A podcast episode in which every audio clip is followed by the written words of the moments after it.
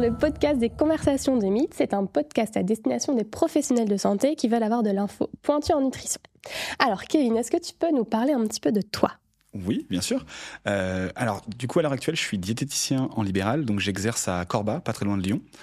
Et en parallèle, je suis enseignant dans l'enseignement supérieur, donc je donne des cours à l'Université Lyon 1, à l'Université Lyon 2, un, un peu de cours, on va dire, de physiologie humaine au sens large, et des cours de nutrition, notamment à l'UT Lyon 1, et dans d'autres écoles de l'enseignement privé. Ok. Qu'est-ce que tu as comme euh, bagage? Donc moi j'ai commencé le métier de diététicien par un DUT. Donc je suis pas passé par la case BTS, mais je suis passé par la case DUT. Et après le DUT, j'ai continué mes études. J'ai fait une licence de physiologie animale, un master en régulation cardio, métabo, nutrition. Et après j'ai fait une thèse de sciences où on s'est intéressé spécifiquement à étudier le l'adaptation du corps humain face à la malbouffe et face à l'excès calorique. Donc euh, le, le, protocole généralement fait toujours sourire, c'est euh, on suralimentait des jeunes hommes pendant 31 jours et on augmentait leur rapport calorique de 50% avec de la malbouffe, donc à savoir des mars, des pains au chocolat, des canettes de coca et des chips. Alors on n'avait aucun lien euh, de conflit d'intérêt avec ces marques-là, hein. non justement c'était pour montrer que bah, finalement quand on mange trop de ces, ces aliments, bah, on va avoir tendance à avoir une balance énergétique positive et donc grossir. Et nous c'était vraiment de voir, on faisait toute une batterie de tests avant et une batterie test à la fin pour voir finalement comment va s'adapter le corps face à cet excédent de calories qui sont quand même plutôt des sucres et des graisses saturées. Et après, j'ai fait trois ans de post-doctorat à Lausanne. Et là, cette fois-ci, on s'est intéressé plutôt au métabolisme du fructose au sens large. Ok. Donc un vrai bagage scientifique. On va dire ça comme ça. ok.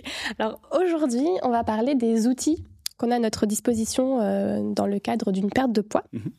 Alors déjà pour commencer, qui dit perte de poids dit souvent déficit calorique. Déjà, est-ce que tu peux nous expliquer ce que c'est un déficit calorique et si c'est fondé sur des preuves scientifiques alors je vais répondre par la fin. C'est fondé sur des preuves scientifiques. Ça, ça a été maintes et maintes fois étudié en laboratoire. L'idée de la balance énergétique, finalement, c'est, on peut résumer ça un peu à un compte bancaire. On a les entrées d'argent, donc ce sera les entrées d'énergie pour le corps, donc les calories amenées par l'alimentation. Et de l'autre côté, on aura les dépenses, comme notre compte bancaire, quand on utilise notre carte bancaire, ben on dépense des euros. Notre corps, lui, dépense de l'énergie. Et finalement, cette balance énergétique, quand elle est équilibrée, ce qui rentre et ce qui sort sont équivalents, le poids reste stable. Et à l'inverse, quand on crée un déficit calorique, c'est-à-dire qu'on apporte moins que ce qu'on dépense, et automatiquement, ce manquement de calories, le corps va le puiser dans ses réserves énergétiques. Et on peut faire exactement la même chose dans l'autre sens, c'est-à-dire avoir un excès de calories, c'est-à-dire qu'on apporte trop de calories par rapport à ce qu'on dépense, et cet excédent de calories va être stocké sous forme de généralement de graisse dans le corps humain.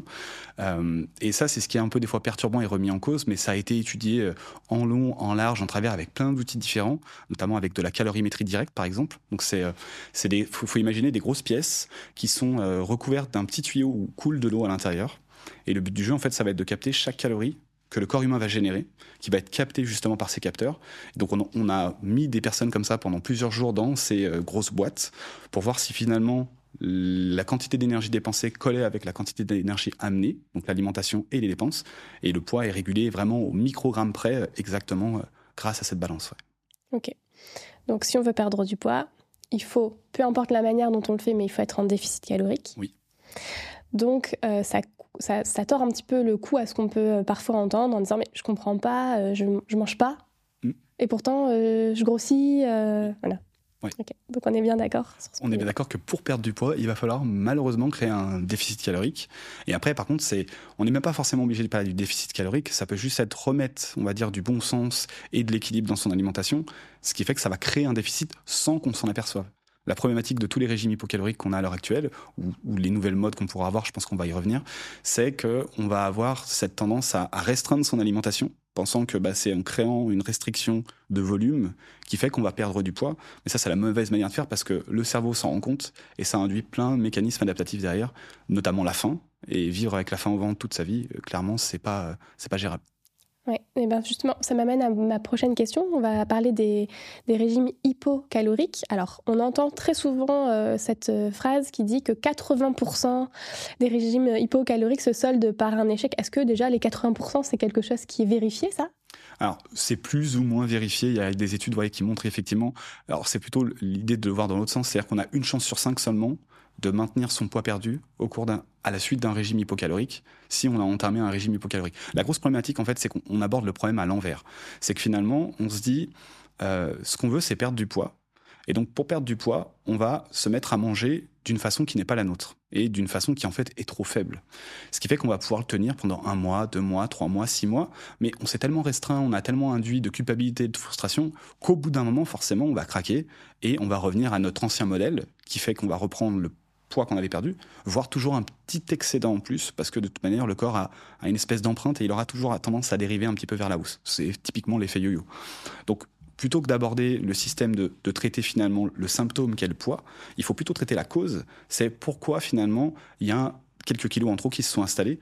Et pour traiter ça, bah, ça va être notamment en travaillant sur l'alimentation, mais il y a plein d'autres causes qui peuvent déréguler l'alimentation. Quand on dit 80% euh, des régimes hypocaloriques, on parle d'un déficit de combien, à ton avis? On est sur des déficits extrêmes? Oui, on est clairement sur des déficits extrêmes. Généralement, les régimes hypocaloriques vont tabler sur des déficits de 1000 kilocalories au-delà même, puisque finalement, les moyennes qu'on a en France, c'est un homme dépense en moyenne 2600 kilocalories par jour.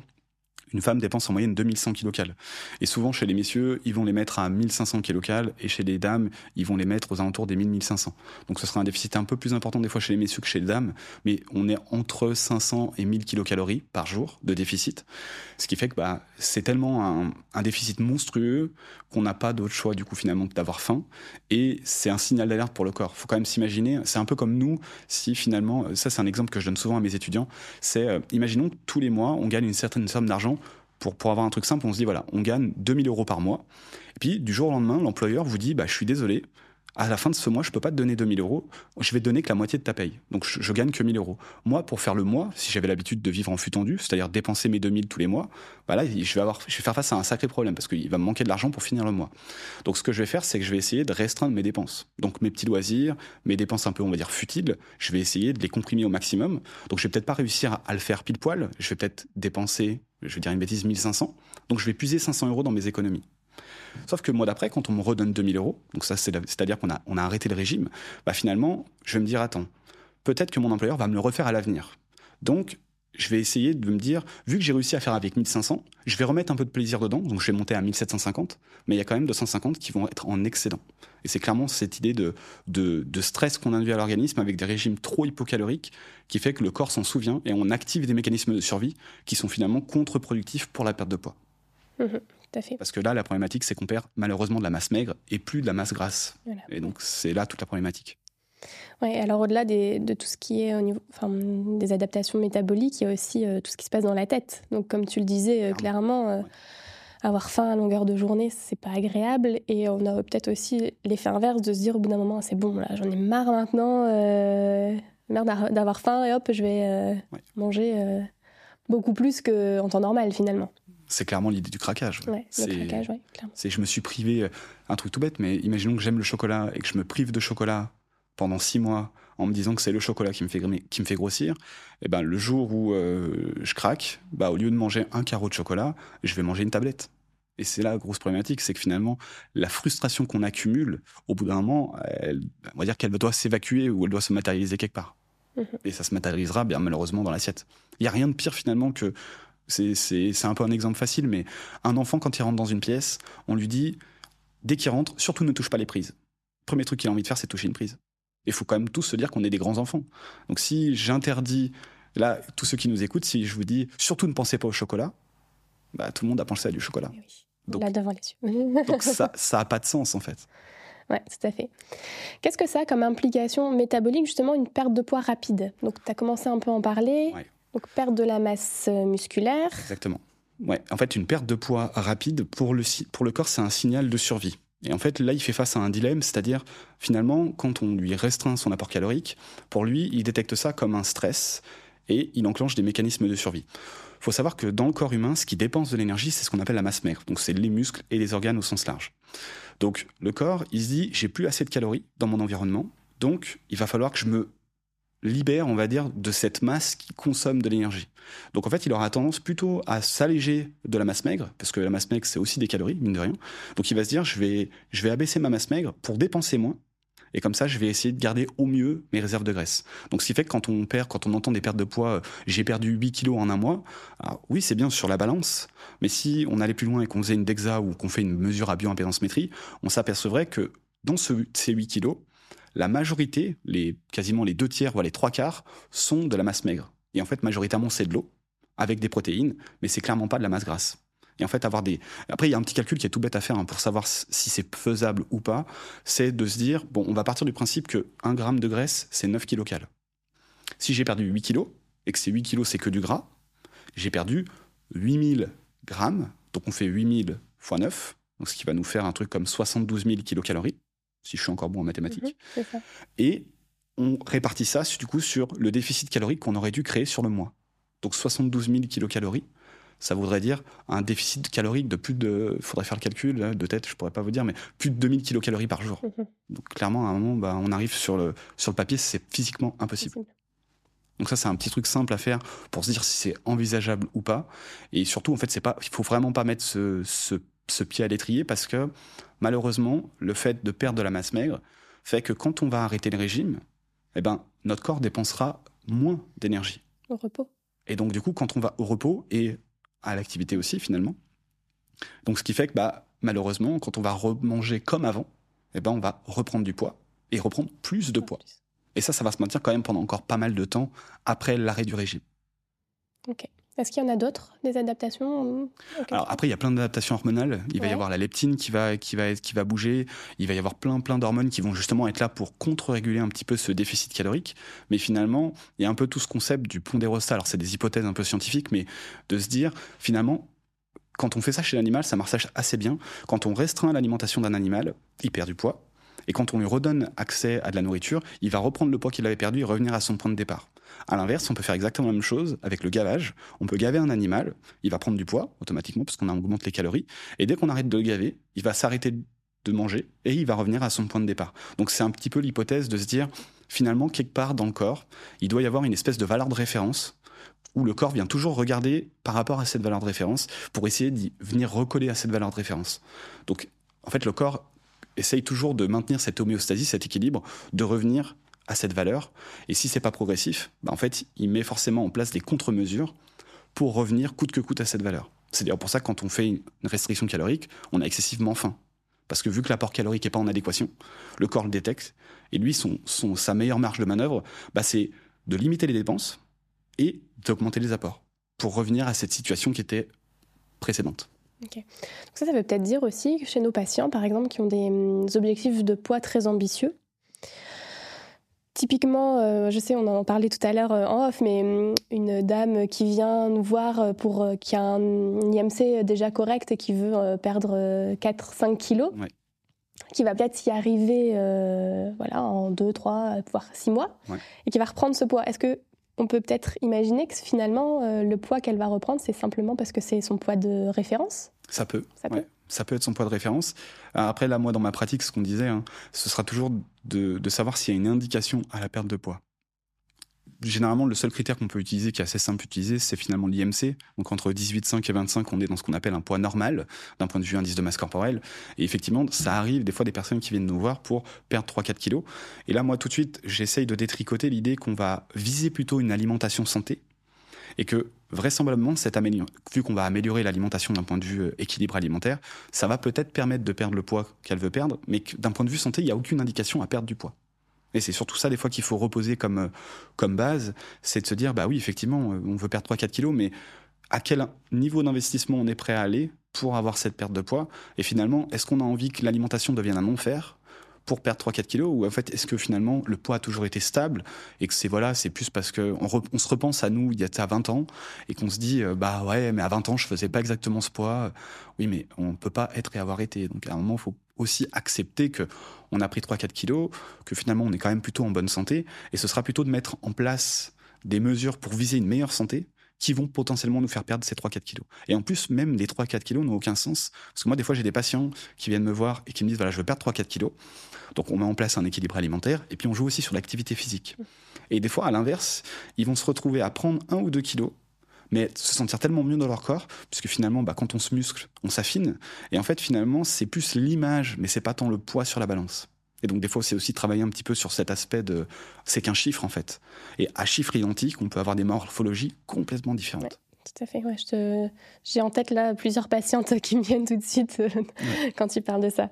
Ok, donc c'est bien, ça, ça, permet de relativiser aussi ça, les choses, mais en général, elles s'en rendent compte par elles-mêmes. Euh, et justement quand tu travailles tout ce comportement alimentaire et aussi l'image de, de, soi, l'estime de soi, d'elle-même, elles finissent par dire mais en fait je me sens bien maintenant comme je suis.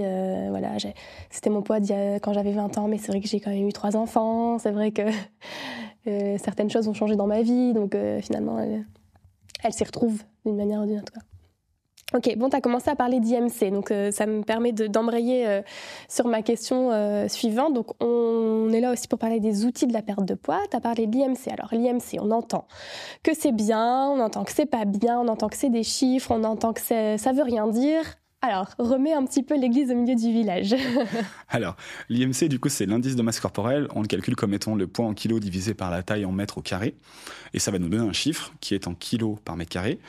Et ce chiffre, normalement, doit être situé pour avoir un poids normal entre 18,5 et 25. Entre 25 et 30, on va parler de surpoids.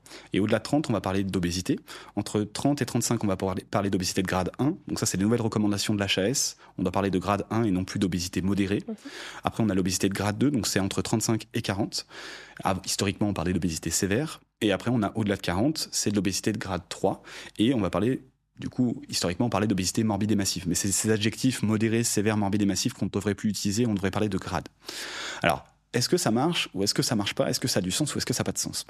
D'un point de vue population générale, ça a clairement du sens. Ça a été développé par Adolf Cutlet, qui essayait de voir un petit peu si on avait des ratios parfaits. Et en fait, finalement, si on sort de cette fourchette, est-ce qu'on a plus de risques de développer d'autres types de pathologies? Et effectivement, quand on dépasse un IMC de 25, on s'aperçoit que bah, finalement, notre probabilité de développer des maladies cardiovasculaires, des maladies métaboliques augmentent parce que notre excès de poids va être une problématique pour notre corps, en fait, finalement. Alors, bien entendu, dans l'excès de poids, il faut regarder ce que c'est que l'excès de poids. Puisque le poids, c'est la somme de la masse maigre et de la masse grasse. Donc, on peut se retrouver avec des situations où, effectivement, l'IMC n'a pas de sens. Mais c'est un tout petit carcan de la population, et c'est généralement les sportifs de haut niveau. Ou les sportifs, on va dire, avec des disciplines bien particulières. Souvent, l'exemple que je cite, c'est par exemple Sébastien Chabal.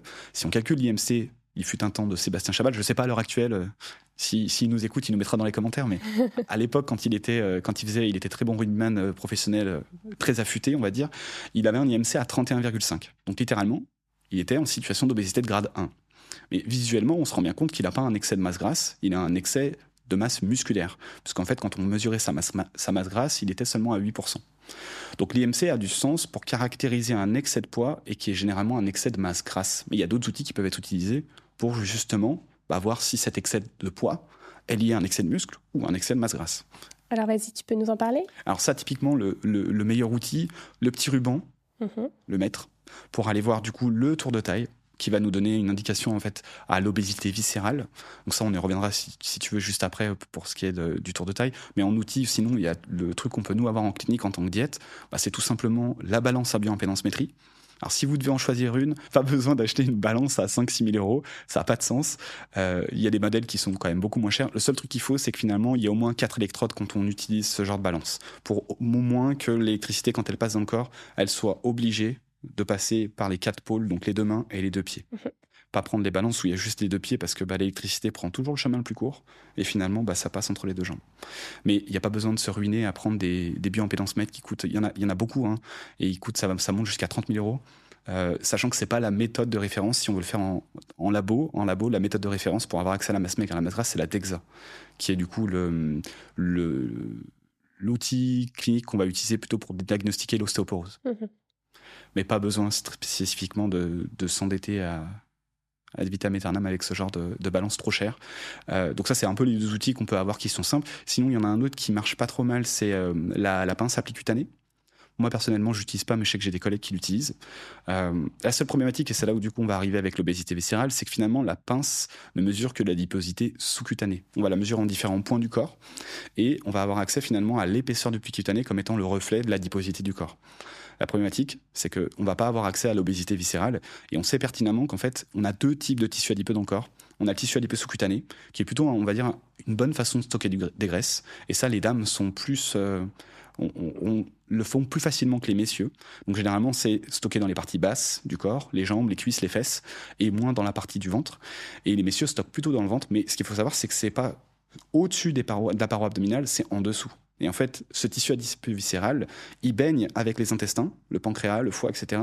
Et de par sa localisation qui est plutôt splanchnique, qui va irriguer directement le foie, et de par cette localisation un peu particulière, on sait qu'il est beaucoup plus néfaste à la santé. Et en fait, des fois, on peut arriver à l'inverse, à avoir un IMC normal, mais quand même avoir un facteur de risque de tour de taille. C'est typiquement les messieurs qui vont avoir euh, le ventre bien tendu, bien rond, et qui en fait finalement ont un tour de taille trop élevé, donc trop de tissu adipeux viscéral, et quand bien même ils ont un IMC normal, il y a quand même des indications à leur faire perdre un petit peu de gras viscéral. Euh, il y a un endroit est-ce que, hum, où il faut vraiment bien positionner le maître ruban? Alors, les puristes vous diront c'est à deux tiers de la crête iliaque et de la dernière côte. En règle générale, c'est moi l'indication que je peux donner à mes patients s'ils veulent le prendre eux-mêmes, c'est passe généralement à peu près vers le nombril.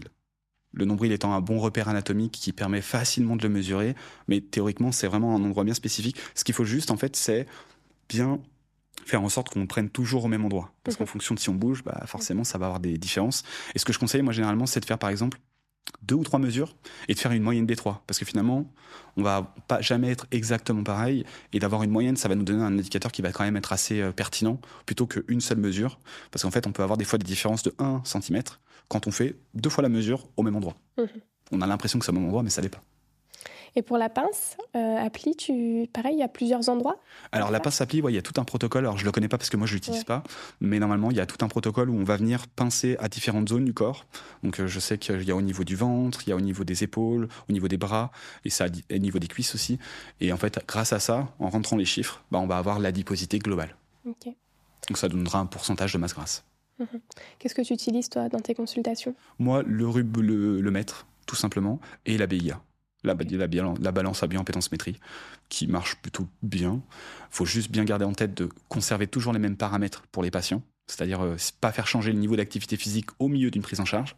Parce que amusez-vous, euh, ça c'est moi c'est plus ce que je donne comme conseil à mes étudiants, c'est toujours essayer de pousser la machine dans ses limites, voir finalement comment elle fonctionne. Et en fait, si on s'amuse à le faire, hein, euh, je pointe un verre d'eau, je vais modifier un petit peu mon pourcentage de masse grasse avec le poids. Et si je change le niveau d'activité physique sur la balance, parce que la balance nous demande le niveau d'activité physique, eh ben, je vais avoir tendance à modifier un peu le pourcentage de masse grasse. Puisque ce sont, en fait, finalement, il faut quand même se dire que c'est une mesure indirecte et qui est il y a une part, un pourcent de la mesure qui est liée à la mesure elle-même, mais il y a une autre part qui est liée à des équations. Et ces équations sont pré-rentrées en fonction du poids, de l'âge, de la taille et du niveau d'activité physique qu'on donne à notre patient. Mhm. Donc ça, faut être attentif. Ouais. Et moi, j'ai déjà remarqué aussi euh, l'été, euh, quand on a les, pieds un peu plus humides, euh, ça peut aussi fausser un petit peu. Ça peut aussi fausser, ouais. L'humidité finalement au niveau des mains, au niveau des pieds. alors après ça, ils ont essayé de le lisser, mais ça arrive quand même encore mhm. un peu. et puis il y a l'hydratation. Hein. si le patient a bu juste avant, c'est des fois aussi c'est d'essayer d'avoir la dynamique de conserver le rendez-vous à peu près à la même horaire. Mm. Parce que des fois, on peut avoir des déconvenus. Si un patient, on le voit très tôt le matin, un jour, puis après, on le voit juste à 14h, puis la fois d'après, on le voit à 18h, mm-hmm. bah forcément, il y a des petites variations qui vont être liées plutôt à l'état d'hydratation du corps. J'ai mangé, j'ai pas mangé, plutôt que réellement à, la mesure elle-même. Est-ce que tu peux nous donner ton avis? Alors là, ça va être d'abord ton avis. Après, tu pourras peut-être embrayer sur euh, justement plutôt le côté scientifique du comptage de calories. Alors, le comptage de calories je vais, je vais donner les deux versions, on va dire euh, la version plutôt euh, recherche et la version plutôt diététique, en tout cas de, de mon point de vue. En recherche, on va être très très euh, pointu sur le comptage des calories, donc on va vraiment s'atteler à mesurer très spécifiquement les dépenses et mesurer très spécifiquement les apports. Donc là, le comptage a beaucoup de sens, mais parce qu'on a des outils qui nous permettent d'avoir un comptage qui est pas parfait, mais avec très peu d'incertitude. Maintenant, d'un point de vue diététique, la base, effectivement, c'est ce qu'on nous apprend à l'école, hein, c'est le comptage des calories, et que finalement, bah, en comptant les calories, on peut créer un déficit, et on va avoir quand même de la souplesse dans l'alimentation, et ce déficit va permettre d'atteindre notre objectif du coup de la perte de poids. Plus maintenant, à l'usage, ce qui m'embête, c'est qu'on devient, dans ma, dans ma pratique diététique en tout cas, ce que j'aime pas avec ce comptage de calories, c'est qu'on finalement on résout pas le problème de l'équilibre alimentaire, on résout juste un problème de mathématiques. Ça veut dire que quand je compte des calories, et ça c'est un truc que j'explique à tous mes étudiants, euh, je peux manger ce que je veux en fait. C'est-à-dire que ce qui est contre-intuitif, c'est que je peux complètement déconnecter la qualité de mon alimentation avec mon statut pondéral. Je vais donner un exemple, c'est-à-dire que je peux me dire, je dépense, imaginons, 2600 kcal par jour et je veux maigrir. Je vais me mettre, imaginons, à 2100, donc je crée un déficit de 500, c'est vraiment le max que je créerais. Et puis je vais me dire, bah, finalement, j'ai envie de manger McDo matin, midi et soir. Bah, je peux je vais pas avoir des grosses portions au McDonald's, certes, je vais pas pouvoir prendre euh, tous les sandwichs que je veux, mais je vais réussir à perdre du poids en mangeant McDo. C'est d'ailleurs ce qui a fait le buzz là récemment avec le, le monsieur. Euh, parce qu'effectivement, là, c'est du comptage pur de calories. Le problème, c'est qu'on, là, ici, c'est qu'on résout pas le, nerf de la guerre, c'est que finalement, c'est ce que je mets dans mon assiette qui est important aussi, au-delà des calories. Et c'est pour ça que des fois, je trouve le, comptage des calories un peu euh, pervers, parce qu'on peut l'utiliser à des mauvaises fins, c'est-à-dire de perdre du poids, mais pas d'être en meilleure santé. Et en fait, finalement, c'est là une des limites du comptage de calories, c'est que je peux compter les calories, mais finalement avoir une alimentation pas bonne, en tout cas pas équilibrée, et donc atteindre mon objectif qui est la perte de poids, donc me dire ah ça y est, je suis en meilleure santé, mais en fait non, parce qu'on peut très bien être, avoir un poids normal et être en mauvaise santé à cause de l'alimentation. Donc c'est la limite, on va dire, du comptage de calories. Ça peut être un bon outil au départ pour finalement savoir au global sur une journée comment je dois, je dois l'agencer. Mais moi, j'aurais plutôt tendance à travailler sur euh, finalement à l'assiette, comment on raisonne. Euh, savoir qu'effectivement il y a des aliments plus caloriques que d'autres, mais surtout pas créer d'interdits, mais toujours parler en fait de portions et de fréquences. C'est-à-dire qu'effectivement, il y a des aliments très caloriques, des aliments peu caloriques. Bah, la, grosse problématique, c'est à quelle fréquence et à quelle quantité je peux en prendre. Effectivement, manger une plaquette de beurre, c'est très calorique prendre un peu de beurre le matin sur une tartine, c'est pas une problématique. Donc c'est vraiment cet agencement en fait finalement de, quantité et de fréquence qui vont nous permettre de créer un équilibre alimentaire, mais qui va être basé quand même sur le choix d'aliments sains plutôt que sur un comptage de calories. Mais ça c'est ma vision, on va dire personnelle euh, dans ma pratique diététique, c'est comme ça que je travaille. C'est intéressant, tu disais euh, tout à l'heure, là tu parlais de ce monsieur qui avait mangé McDo, donc euh, pour ceux qui n'ont pas vu, donc il, a fait l'expérience de manger, c'était trois mois? Ouais, je crois deux ou trois mois à McDonald's, ouais. McDo, il a une perte de poids assez conséquente. Et euh, quand on lisait, euh, alors c'était ce que moi j'ai lu, hein, maintenant est-ce que c'est la vérité euh, En tout cas, si on parle de court terme, il avait perdu du poids. Mhm. Sa prise de sang était meilleure. Comment tu peux expliquer ça alors, justement? Parce que on parle toujours d'avantages, d'inconvénients, de côté positif, finalement, côté négatif. voilà. Là, on pourrait, si on prend l'aspect court terme. Il n'y a que du positif. Ça pourrait lui avoir rendu service. On est d'accord. Donc, euh, voilà, comment. Euh, alors là, on ne sait pas, parce qu'on n'est pas euh, à long terme. On ne sait pas comment maintenant lui va réagir. Mais tu es d'accord avec moi sur le fait, c'est perturbant pour nous. Hein. Attention, en tant que diététicien, c'est très perturbant de se dire il a mangé McDo, il a perdu du poids, il est en meilleure santé. Alors, si on résume la santé juste à la perte de poids et finalement à quelques marqueurs métaboliques qui vont se matérialiser, euh, moins de triglycérides, moins de mauvais cholestérol, finalement c'est normal parce que le corps n'a pas accès à toute l'énergie qu'il a besoin, donc il va aller puiser dans ses stocks et donc ça va forcément restituer des paramètres métaboliques un peu meilleurs. Tout dépend, là la problématique c'est qu'on voit juste l'effet de ce monsieur à très court terme sur ce qu'il fait avec McDo. La problématique, ce qu'il faudrait savoir, c'est qu'est-ce qu'il faisait avant et qu'est-ce qu'il fera après. bien sûr. Et c'est ça en fait qui serait beaucoup plus pertinent à analyser, c'est-à-dire toujours de dire d'où je viens, où je vais, et en fait finalement, euh, est-ce que son modèle d'avant c'était le triple de ce qu'il mangeait là? Auquel cas, bah, finalement, effectivement, en faisant trois fois moins, quand bien même ça reste de la malbouffe, bah, ce sera toujours mieux. Donc c'est pour ça aussi, c'est toujours perturbant parce que on peut arriver des fois à des conclusions qui sont, on, on va dire un petit peu incompréhensibles pour nous, mais parce qu'on ne prend pas la situation d'avant. C'est, je vais donner un exemple tout bête, mais imaginons qu'un patient vienne nous voir, il nous dit voilà, moi je bois un litre de coca par jour bon bah on va essayer de faire en sorte de boire moins de soda sur une journée. Et puis après, il va se dire bah voilà, maintenant je ne bois plus qu'une canette de soda par jour. Si il, dialogue avec quelqu'un, il va dire ah c'est pas bien, tu bois une canette de soda par jour, c'est mal. Oui, mais avant j'en buvais trois. Donc le fait qu'il en ait consommé moins fait que ça va avoir des effets positifs. Pour autant, on pourrait lui dire mais, mais tu bois du coca donc tu devrais être en mauvaise santé. Oui, mais c'est la situation, comment elle a évolué qui est intéressante. Et elle a évolué dans le bon sens, donc ça matérialise des bénéfices. Mhm. Et c'est ce qui peut être perturbant en fait à, appréhender. C'est toujours l'idée qu'est-ce qu'on compare et, quelle est la, référence en fait. Ok. Euh, tu, donc tu expliquais clairement que toi tu ne parles pas de calories avec tes patients. Qu'est-ce que tu utilises alors euh, comme outil?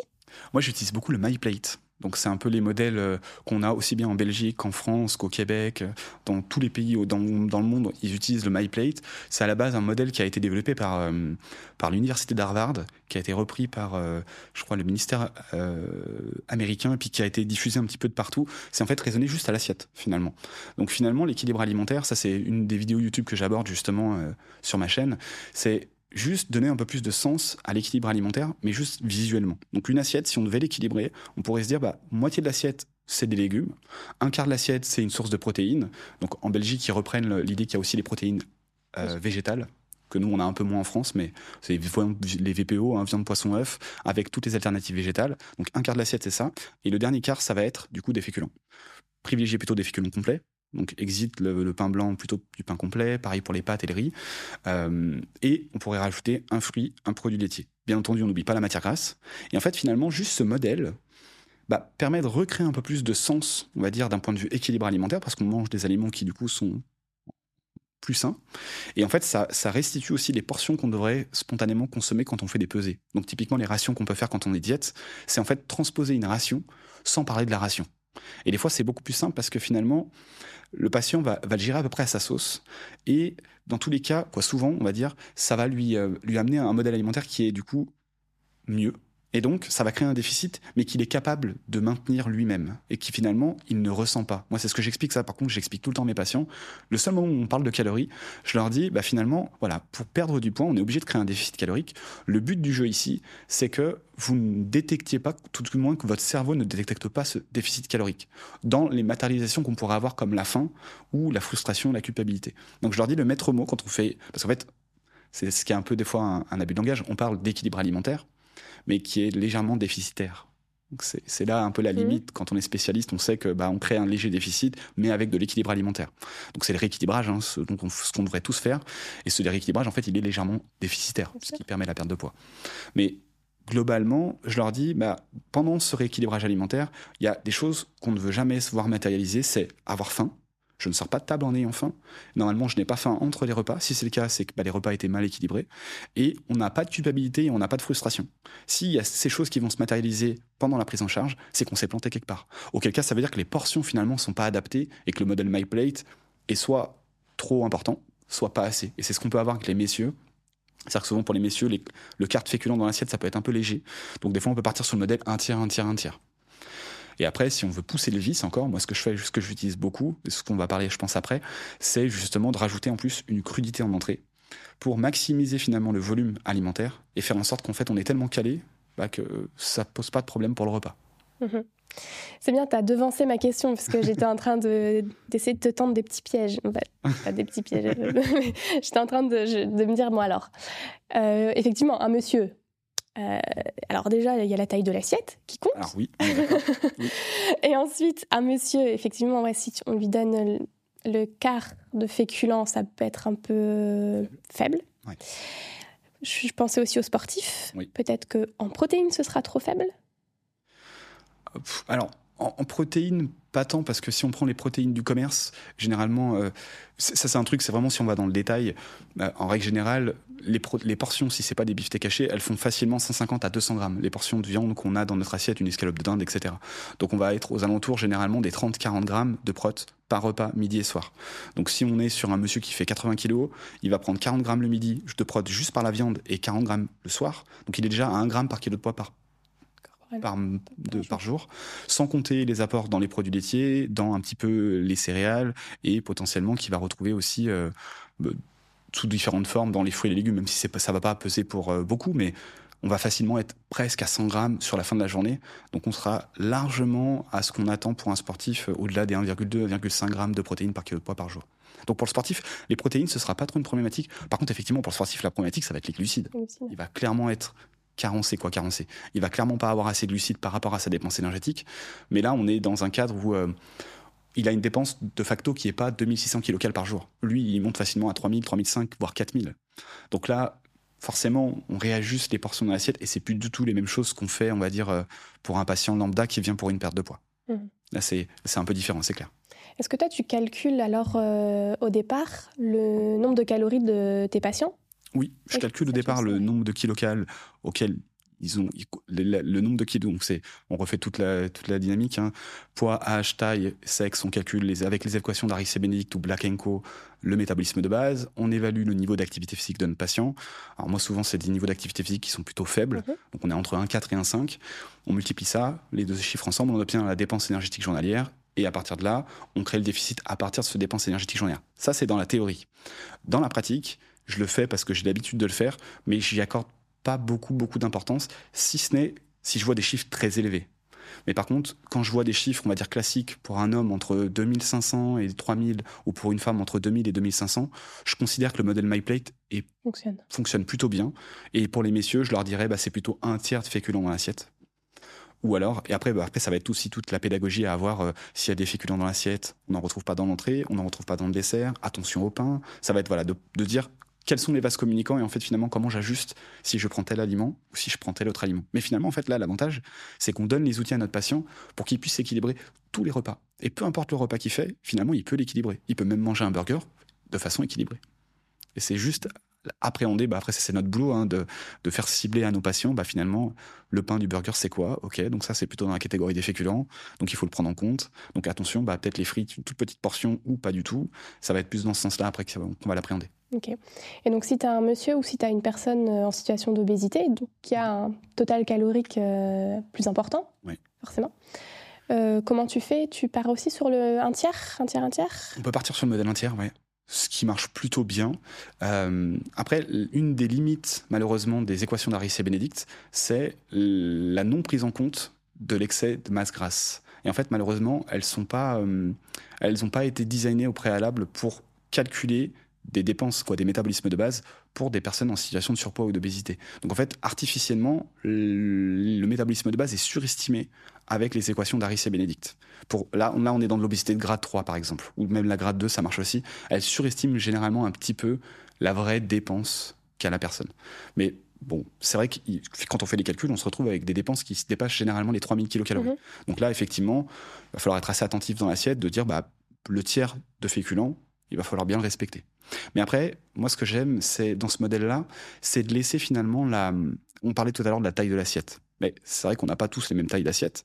Et en plus, quand je dis un quart de féculent ou un tiers dans l'assiette, les féculents, c'est entre guillemets très traite parce qu'on peut très bien faire un truc lisse, faire un petit dôme, voire faire une montagne. Et ça, je dis en fait, c'est au bon vouloir de la personne, c'est-à-dire de se dire, finalement, c'est par rapport à ce que je ressens. Et là, du coup, ça permet aussi de reconnecter un petit peu le, le ressentiment qu'on a au cours d'un repas. Bah, finalement, si j'ai un peu plus faim, bah, pas hésiter à avoir la main un peu plus lourde. Et si j'ai moins faim, bah, c'est plutôt du coup d'en mettre un peu moins. Mais là, ça, donne juste du coup finalement les items qu'on doit mettre dans une assiette et en quelle proportion. Mais on a juste quand même un petit peu euh, finalement euh, spontanément en fait. Et c'est là où du coup le comportement alimentaire de la personne entre en jeu. Et c'est là où je trouve que c'est pertinent parce que le fait de ne pas compter les calories, on se fixe pas quelque chose de un modèle parfait qui est un modèle avec des incertitudes dans tous les cas, et qu'en fait on se fait confiance. Et c'est ce que j'ai remarqué dans beaucoup de mes patients, ils savent plus en fait. Ils savent plus se faire confiance, ils savent plus euh, ce qu'il faut manger plus, moins, s'ils ont faim, pas faim. Et en fait, de se reconnecter un petit peu aussi à son sentiment, et à, bah, ça permet aussi de, voilà, de, de réappréhender, de réapprivoiser un petit peu son assiette qui a tellement été une guerre pendant très longtemps. Mmh.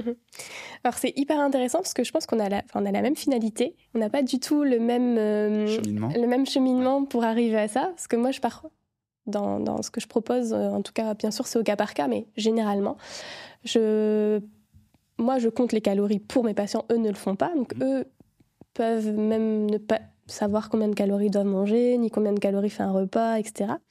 Par contre, je leur demande au début, en tout cas, de peser ce qu'ils mettent dans leur assiette pour, euh, ben voilà, pour avoir cette représentation visuelle dont toi tu parles aussi. Ouais. Euh, qui sachent à peu près ben voilà, combien de féculents, parce que tu vois, moi je féculents, mais pour les pommes de terre, c'est pas du tout euh, la même chose. Donc tu vois, voilà, euh, pour qu'ils puissent vraiment avoir une représentation visuelle pour, bien sûr, après on travaille tout ce qui est comportement alimentaire, satiété, rassasiement, euh, pour qu'après il, il n'ait plus à le faire, d'ailleurs plus du tout à peser, qu'ils puissent cuisiner pour toute la famille, prendre directement leurs portions, et peut-être qu'en plus il y a des jours ils ont moins faim, simplement parce que s'ils sont contrariés, allez, on imagine ils ont eu une grosse galère au boulot, euh, ça va leur couper l'appétit, le midi ils n'auront pas, pas très faim, ou au contraire... Euh, Enfin, ils sont contrariés, mais ils ont super faim, en fonction de comment on réagit. Donc, euh, on arrive vraiment à la même chose en n'utilisant pas du tout euh, le même chemin au départ. Ouais. Mais c'est intéressant, du coup, de confronter. Et ça m'amène à ma question suivante, parce qu'on sait qu'il y a des aliments qui sont euh, considérés comme très sains, mais euh, très caloriques en même temps. Est-ce que, comment tu fais alors dans ces moments-là, si tu ne leur demandes pas de peser? Je pense par exemple au fromage. Mm -hmm que fromage, euh, c'est plein de calcium, c'est aussi une source de protéines. Est-ce que tu fais appel à leur bon sens? Parce que, ouais, il y a ouais. des, y a des bah. gens qui adorent le fromage et qui perdent leur bon sens. Ouais, on est bien d'accord. Alors, en fait, le, effectivement, le fromage, c'est on va parler de portion en fait finalement. Donc on va pas parler de grammage, mais on va parler de portion. Et c'est un peu l'idée bah, d'une portion de fromage, sachant que l'idée c'est qu'on a le droit à une portion de fromage sur la journée. C'est les derniers recos qu'on a, ce qui est entre 20 et 40 grammes en fonction de la corpulence de la personne. Donc je leur dis bah voilà finalement c'est on se visualise à peu près tous bien un huitième de camembert ce que ça représente. Euh, si c'est du comté c'est à peu près l'équivalent d'un doigt. Voilà c'est c'est dire voilà c'est une portion on y a le droit.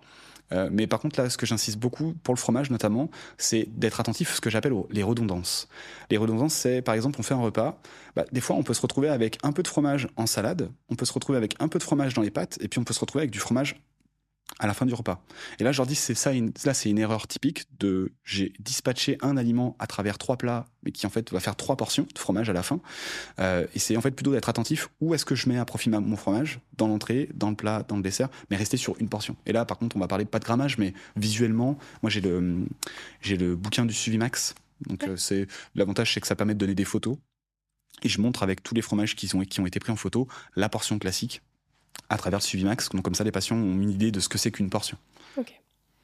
Qu'est-ce que tu penses euh, du modèle euh, du point euh? Il y en a qui travaillent avec les modèles du point. J'ai un problème avec le point parce qu'en fonction de la taille de chaque personne, on n'aura pas du tout les mêmes quantités. Non. Bah après, le point, il est quand même ratio normalement de la taille de la personne et de la corpulence de la personne.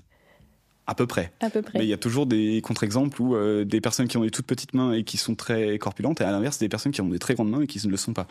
J'ai des collègues qui travaillent avec l'idée des points, voilà, les portions vraiment plutôt visuelles à la main. Euh, moi, je suis plus sur l'idée de la photo. Mais c'est plus aussi lié à ma propre expérience, c'est-à-dire que j'ai une mémoire visuelle et je trouve que visuellement, c'est plus simple à appréhender qu'avec. Euh, donc, du coup, c'est plus lié à ma méthode de travail, mais en fait, tout fonctionne du moment qu'il y a un, on va dire un petit truc mnémotechnique qui permet à la personne de justement bah, d'avoir une espèce de référence. Finalement, euh, je vais peut-être faire un petit raccourci, mais c'est aussi en fonction de nos sensibilités, parce que voilà, on arrive tous, enfin tu vois que ce soit le, point, les photos, les grammages, on arrive tous à la même chose. On veut toujours, on veut tous euh, que nos patients soient en bonne santé en meilleure santé. Et c'est aussi la manière dont c'est présenté, parce que voilà, on parle du comptage de calories, on peut voir sur les réseaux que c'est complètement diabolisé, qu'on fait des, énormes raccourcis en disant le comptage de calories, ça crée des troubles du comportement alimentaire. Bien sûr, moi je suis je suis pas du tout d'accord avec ça parce que déjà je l'utilise et je ne crée pas de troubles du comportement alimentaire parce que ça dépend de la manière dont c'est présenté. Effectivement, si on parle de calories, de peser l'histoire d'un mois dans sa vie, on est d'accord que ça va rien créer de néfaste pour la personne. Et, c'est aussi notre rôle de diète, si on se rend compte, bien sûr qu'au contraire, euh, notre patient, il est hyper, euh, il devient fixé, focalisé sur ça. C'est à nous de lui faire prendre du recul, etc. Mais donc, voilà, on est bien d'accord que finalement, ça dépend toujours de la manière dont c'est amené, comment c'est présenté. Ça dépend clairement du praticien. Et du praticien, voilà, ouais. Le, le, seul, voilà, le seul bémol qu'on pourrait dire, c'est que le comptage de calories, des fois, mm, en fait, euh, va, va, stigmatiser certaines classes d'aliments. Et donc, du coup, ça peut créer cette culpabilité où finalement, au départ, le patient était naïf là-dessus. Mais en fait, c'est pas vrai parce que c'est une fausse excuse parce que on passe, on va dans la rue, on fait un sondage, euh, on demande à une personne qu'est-ce qui est le plus calorique entre un yaourt, un Mars et une pomme. Tout le monde sait que c'est le Mars. Genre, y a pas de. Donc, c'est juste peut-être remettre un peu de sens aussi euh, dans bah oui ça c'est très calorique ça veut pas dire que j'ai pas le droit d'en manger bien sûr mais voilà c'est des fois réexpliquer en fait ce déculpabiliser le patient, de dire c'est pas parce que c'est calorique que j'ai pas le droit d'en manger de temps en temps. Tout à fait. Donc c'est, en fait c'est pour ça que je te dis c'est vraiment dépendant de, de comment tu l'amènes, mais que le comptage de calories ça reste quand même la base des mhm. choses, même si on peut moi en tout cas dans ma méthode je, m'en passe, on peut ne pas en parler et finalement on peut arriver à des très bons résultats sans euh, sans finalement parler du comptage de calories, mais ça reste quand même la base. Mhm. Une seule, une seule autre remarque qu'on pourrait se dire, c'est finalement aussi dans ce comptage de calories, si vraiment on a, on va dire, la, la manière de le faire de façon très sectaire. C'est-à-dire, on se dit, OK, c'est 2600 kilocales, ou j'ai calculé 2523. Bon. On part de. En fait, on a deux erreurs majeures. C'est que la première, c'est que quand on calcule ces 2523, il y a forcément une incertitude sur le métabolisme de base, qui est de l'ordre de 5%, on va dire. Et il y a aussi une incertitude sur le niveau d'activité physique. Parce qu'on utilise des NAP qui sont dans des tables. Alors, on peut le refaire avec les mètres ou les pales euh, vraiment euh, heure par heure, mais. On ne le fait jamais. On ne le fait jamais. Et si on le faisait, qui a la même journée deux jours de suite Exactement. Personne. Donc déjà, il faudrait s'amuser à le faire pour du lundi au vendredi, parce que c'est notre journée de semaine. Mais quand il y a une heure de sport dans la semaine, bah, comment on fait, comment on le rajoute Donc on va devoir faire une moyenne sur du lundi au vendredi, et puis on va devoir recalculer le samedi et le dimanche en fonction de ce que la personne fait. Donc c'est là où je trouve, faut pas leur, faut pas non plus donner trop de poids, parce qu'il y a quand même une marge, de, une marge d'erreur, et que ça donne juste une, un optimum, mais que c'est pas quelque chose à suivre au pied de la lettre. Et en fait, si c'est expliqué, finalement, ça pose pas de problème du tout. Oui, tout à fait. Mais voilà, il faut juste euh, remettre euh, un peu les choses dans son contexte, pas donner trop de poids justement à cette, euh, à cette idée du calcul. Mhm. Oui. Et idéalement, le patient ne devrait pas le faire. Enfin, ce que je pense, c'est que. Il a, en fait, il n'a pas besoin. Il n'aurait pas besoin de le faire finalement, dans un monde idéal. Mhm. Moi, j'essaie de passer par cette voie où je, je chante délibérément le comptage de calories, plutôt en parlant d'aliments qu'il faut mettre dans son assiette et de portions, mais visuelles. Mhm. Et, mais effectivement, ça peut des fois arriver à des déconvenus. Si j'ai une personne qui, euh, qui a la main lourde sur les matières grasses, par exemple, bah, je peux me retrouver avec des personnes qui, du coup, euh, vont pas avoir de léger déficit calorique et qui, à l'inverse, vont peut-être prendre du poids. C'est ça. Ce qui arrive pas parce qu'on en parle un petit peu, mais voilà, c'est ça peut être des dérives des fois qu'il peut y avoir. Mhm. Oui, on parle euh, peut-être de l'avocat ou de tout ce que voilà, mm. on peut considérer comme des aliments super sains, avocat, beurre de cacahuète, euh, amandes, etc., mais qui ont une grande densité énergétique et qui peuvent effectivement mettre à mal un déficit euh, sur une journée, voire plus quoi. Ouais. C'est très sain, mais très calorique. Très calorique, oui. L'un n'est pas forcément antinomique avec l'autre. Mhm. Euh, je rebondis parce que euh, j'ai envie qu'on parle de ça. C'est une vidéo euh, que tu as faite sur ta chaîne que j'ai beaucoup aimée qui explique une petite astuce fondée scientifiquement. tu parles de l'intérêt de manger une entrée de crudité de crudité? Est-ce que c'est des crudités? Non, faire des crudités aussi. Et j'ai beaucoup aimé cette vidéo. On la mettra d'ailleurs en ressources euh, de, cet épisode. Est-ce que tu peux nous en parler? Ouais. Euh, en fait, ça, c'est parti un petit peu de, de tout ce concept de, comment essayer de faire en sorte que les gens mangent mieux et moins de calories, mais que finalement, ça pose pas de problème d'un point de vue comportemental. Euh, donc, l'idée ici, c'est de dire je vais donner une crudité en entrée et je vais laisser le choix. Donc, la crudité, on donne une portion de crudité à la personne, on leur dit vous êtes obligé de la manger en entier. Et je lui laisse le choix après de consommer ce qu'elle a envie face à un buffet. Alors, il fut un temps, les buffets, c'était juste un plat. Donc on mangeait autant du plat qu'on voulait. Donc là, celle que je vais citer, c'est par exemple des tortellini, tortellini au fromage. Il y a plusieurs conditions. Donc il y a une condition, je viens, je mange que des tortellini. Je regarde l'apport calorique que j'ai. Une condition où on me dit, je mange 150 grammes de salade avec un peu de vinaigrette, et après, je mange autant de tortellini que je veux. Et là, du coup, je suis vraiment dans le choix de la salade, je la mange en entier, les tortellini, je mange ce que je veux. Et en fait, on s'est aperçu que finalement, le fait de commencer son repas avec une salade, un peu ce que faisaient les anciens en fait finalement, bah ça commence à nous remplir l'estomac, donc ça commence à nous rassasier, et finalement bah, ça laisse moins de place aux pâtes et aux tortellini au fromage, ce qui fait que je vais moins en manger. Et du coup, bah, ça va permettre au total d'apporter moins de calories au corps, alors même qu'on a notre sentiment de rassasiement qui est le même. Et c'est ça qui est intéressant, c'est que finalement, on limite l'apport calorique sans que la personne le ressente finalement. Et c'est ça qui est intéressant. Moi, l'exemple que je donne toujours à mes patients, c'est la plus simple. C'est il y a une expérience qui a été faite. Ils ont demandé à des femmes de manger une tomate en entrée tous les midis pendant 30 jours. C'est le seul truc qu'ils leur ont demandé. Ils ont le reste, ils leur ont dit vous faites comme vous voulez, comme d'habitude, comme vous faites d'habitude. Résultat des courses, au bout d'un mois, les femmes ont perdu en moyenne 1,1 kg et 1,5% de masse grasse, juste en leur mettant une tomate en entrée. Donc c'est finalement l'idée que quand je remplis mon estomac avec cette tomate, bah, ça, crée, ça prend une place, ce qui laisse moins de place pour le reste. Et de façon intuitive, le corps va réguler sans que ça génère de la faim. Et en fait, bah, c'est une stratégie qui est assez simple en fait finalement parce que dire à une personne manger une salade en entrée, que ce soit une salade de tomates, une salade verte, une salade de carottes, peu importe, ça peut aussi être des asperges, des cartes palmiers, des cartes d'artichaut, on s'en fout. L'idée c'est qu'il y ait un légume en entrée est-ce que ça pourrait être un fruit? Et ça pourrait être un fruit aussi, euh, parce que finalement, le fruit va jouer un peu le même rôle. Alors après, c'est juste. Euh, des fois, on le fait par convention. On va dire euh, la pastèque, le melon, c'est un fruit qu'on mm. mange volontiers en entrée. après, si ça pose pas de problème à la personne, pourquoi pas Mais des fois, ça peut être un peu bizarre de se dire je vais manger mon bol de fraises en entrée. Donc si voilà, c'est plus le côté euh, convention, ouais. un peu étrange de, la convention qu'on a du repas, mais mais avec les fruits ça marche aussi. Ils l'ont fait par exemple avec des pommes. Ils se sont amusés à comparer segment de pommes, pomme en compote, jus de pomme avec fibre et jus de pomme sans fibre. Résultat des courses, avec les segments de pommes, on abaisse généralement l'apport calorique de mémoire. Je crois que c'était de, de 150 kcal sur le repas. Avec la compote, c'est une centaine de kilocales. Et avec le jus de pomme, fibre et sans fibre, zéro kilocal d'adaptation. Donc ce qui veut bien dire que d'une, l'aliment qu'on choisit est important, et surtout la forme sous laquelle il est, est importante. Et plus la forme est brute, finalement, mieux c'est. Donc c'est-à-dire que le, processus de mastication a aussi un rôle à jouer. Ok, donc tout le monde va acheter des tomates. c'est la saison, allez-y, il y a toutes les couleurs, il y en a plein, il y en a... Ouais, non, mais c'est vrai en fait, finalement, ça... Ah, c'est hyper intéressant. Ça ne veut pas dire qu'il faut manger que ça, attention. Ouais. Parce qu'on pourrait vite avoir l'excès ah inverse, de manger juste des tomates. Oui, oui. On est calé sur le moment, mais finalement, on va vite avoir faim dans l'après-midi. Ok, donc c'est une histoire de volume, de volume alimentaire. Euh, est-ce que on pourrait le faire avec un verre d'eau? Ouais. Ça marche dans un premier temps. Alors, c'est des volumes quand même qui sont assez importants. Là, les expériences qui ont été faites, c'était avec une pinte d'eau, donc avec 500 ml d'eau en, début de repas. Euh, mais effectivement, bah, on remplit l'estomac d'eau, il y a moins de place pour le reste.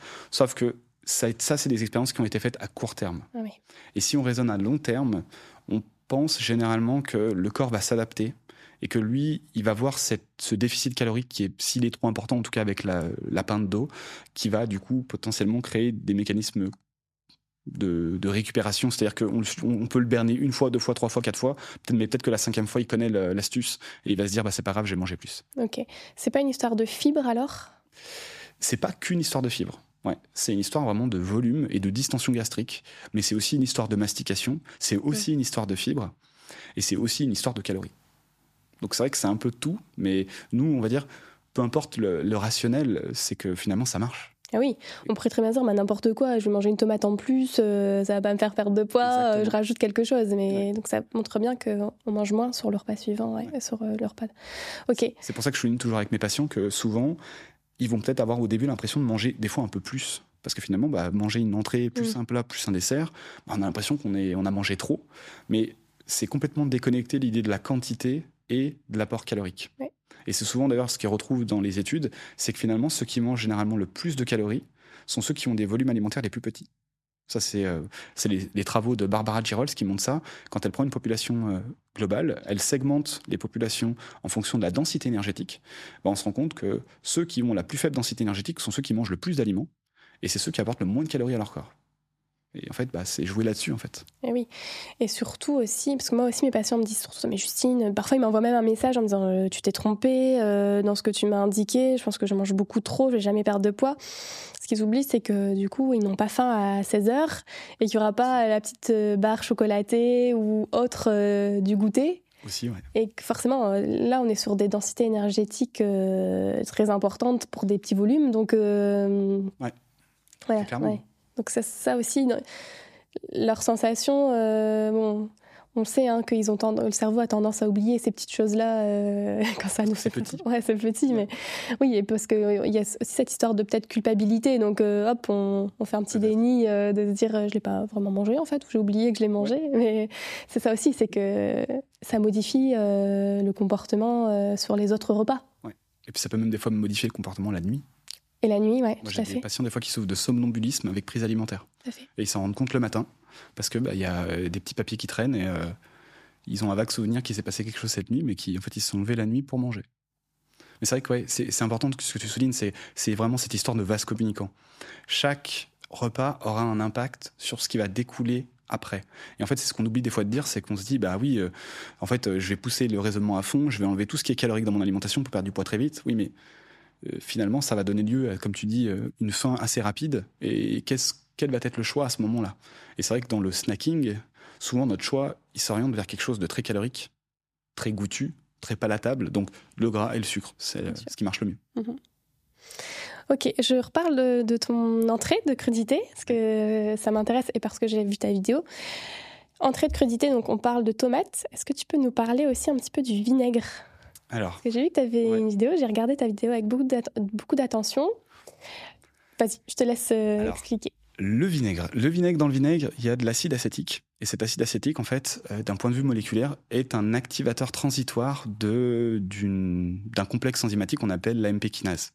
Et cette AMP kinase semblerait que quand on l'active, ça, on va dire, stimule un peu les voies de déstockage. Donc il y a quelques études qui montrent que finalement, consommer un peu de vinaigre euh, a des effets bénéfiques sur certains paramètres métaboliques. C'est pas très tranché, c'est pas non plus un effet waouh, mais ça peut être une petite aide accessoire.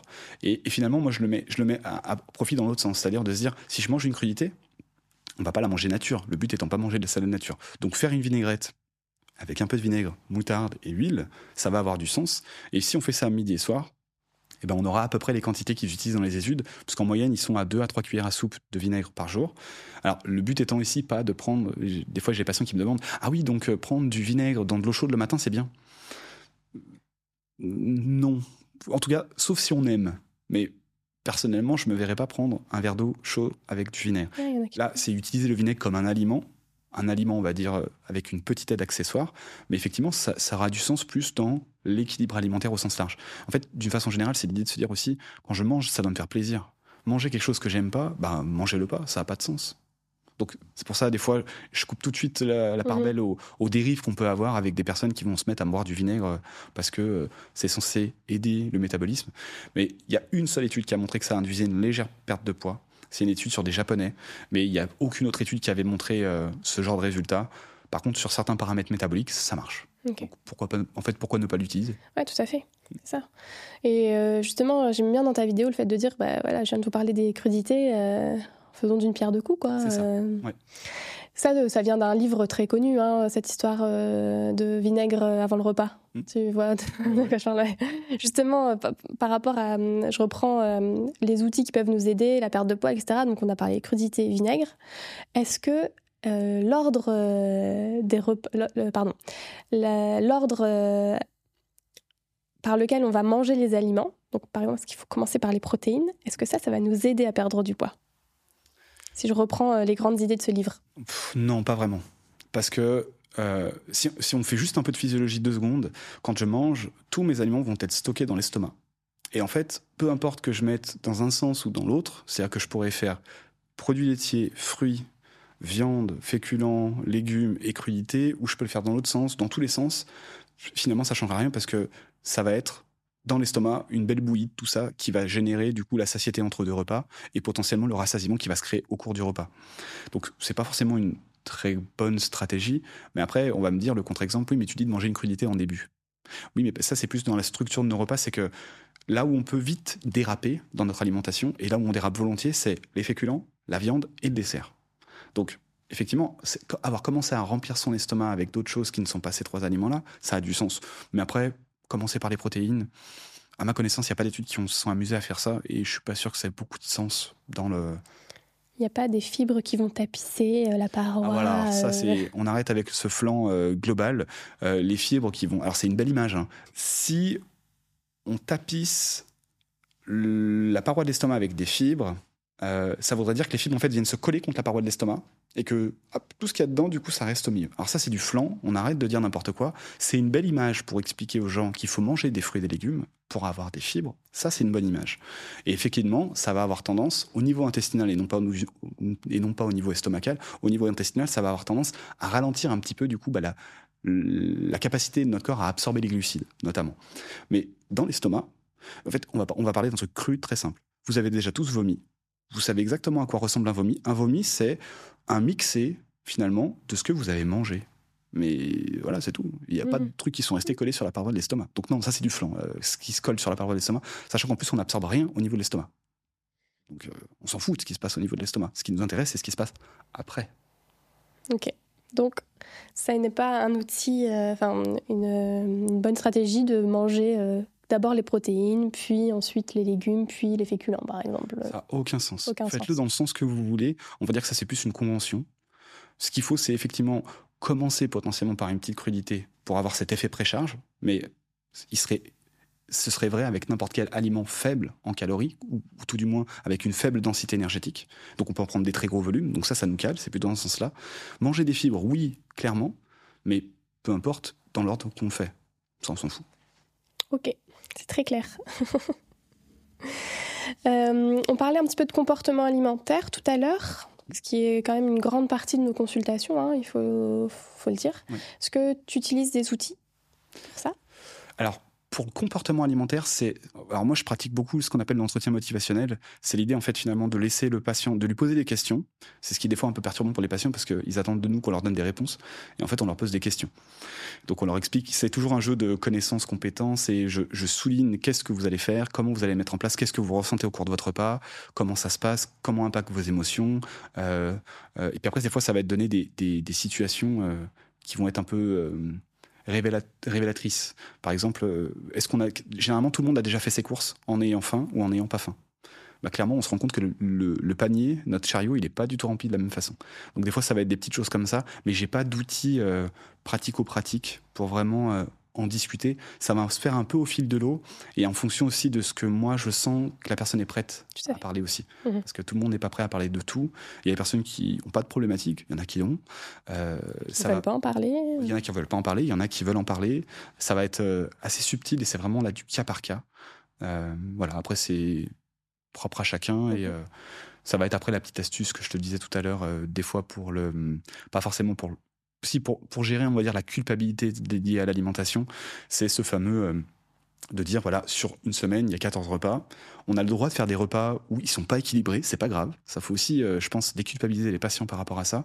On a le droit de faire, une fois de temps en temps, d'aller au McDonald's. Il faut pas diaboliser et vouloir manger équilibré coûte que coûte. Et donc, des fois, c'est de dire, bah, finalement, voilà. J'ai dérapé peut-être deux fois sur la semaine. Sur la semaine, on a fait 14 repas. Il y a que deux repas où j'ai dérapé ça représente un pourcentage qui est négligeable en fait finalement. Et c'est pas très grave. Et justement, ce qu'il faut appréhender, c'est de déculpabiliser de ce repas comme étant quelque chose où faut, où faut culpabiliser et être frustré de l'avoir fait. Ça fait partie de l'équilibre alimentaire. L'équilibre alimentaire, c'est du plaisir et de l'équilibre. Mais les deux, l'un ne va pas sans l'autre. Je peux pas être que dans l'équilibre alimentaire, sinon je deviens orthorexique. Et l'alimentation, ça devient un calvaire. Et je peux pas être que dans le plaisir, parce que sinon, bah, effectivement, on mange que de la malbouffe ou que des choses très denses en énergie tout le temps. Mhm. c'est trouver un juste milieu entre ces deux choses. Ouais. Quel est ton avis sur, euh, sur l'alimentation intuitive? Parce que tu, viens un petit peu d'aborder ça, parce que mm. l'alimentation intuitive, c'est un petit peu euh, l'esprit de dire euh, ton corps s'autorégule et il sait de lui-même ce dont il a besoin. Donc forcément, si tu manges pas de protéines à midi, bah forcément ton corps va t'en réclamer le soir. C'est je caricature un petit peu, mais c'est un peu l'idée. Qu'est-ce que alors peut-être euh, tu peux répondre en deux temps aussi en donnant ton avis, puis peut-être euh, te baser sur certaines études si tu en as lu.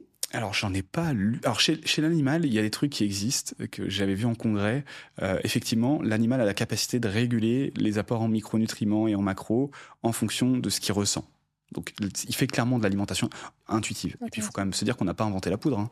Je veux dire, dans la nature, il y a plein d'animaux qui existent, qui sont vraisemblablement en bonne santé et donc qui mangent ce qu'ils ont besoin par rapport à ce que leur corps leur réclame. C'est la base de la biologie. La biologie, c'est que finalement le corps a des besoins et il va dicter un comportement adéquat. Donc ça c'est vrai en fait physiologiquement, biologiquement parlant, c'est un truc qui est absolument vrai.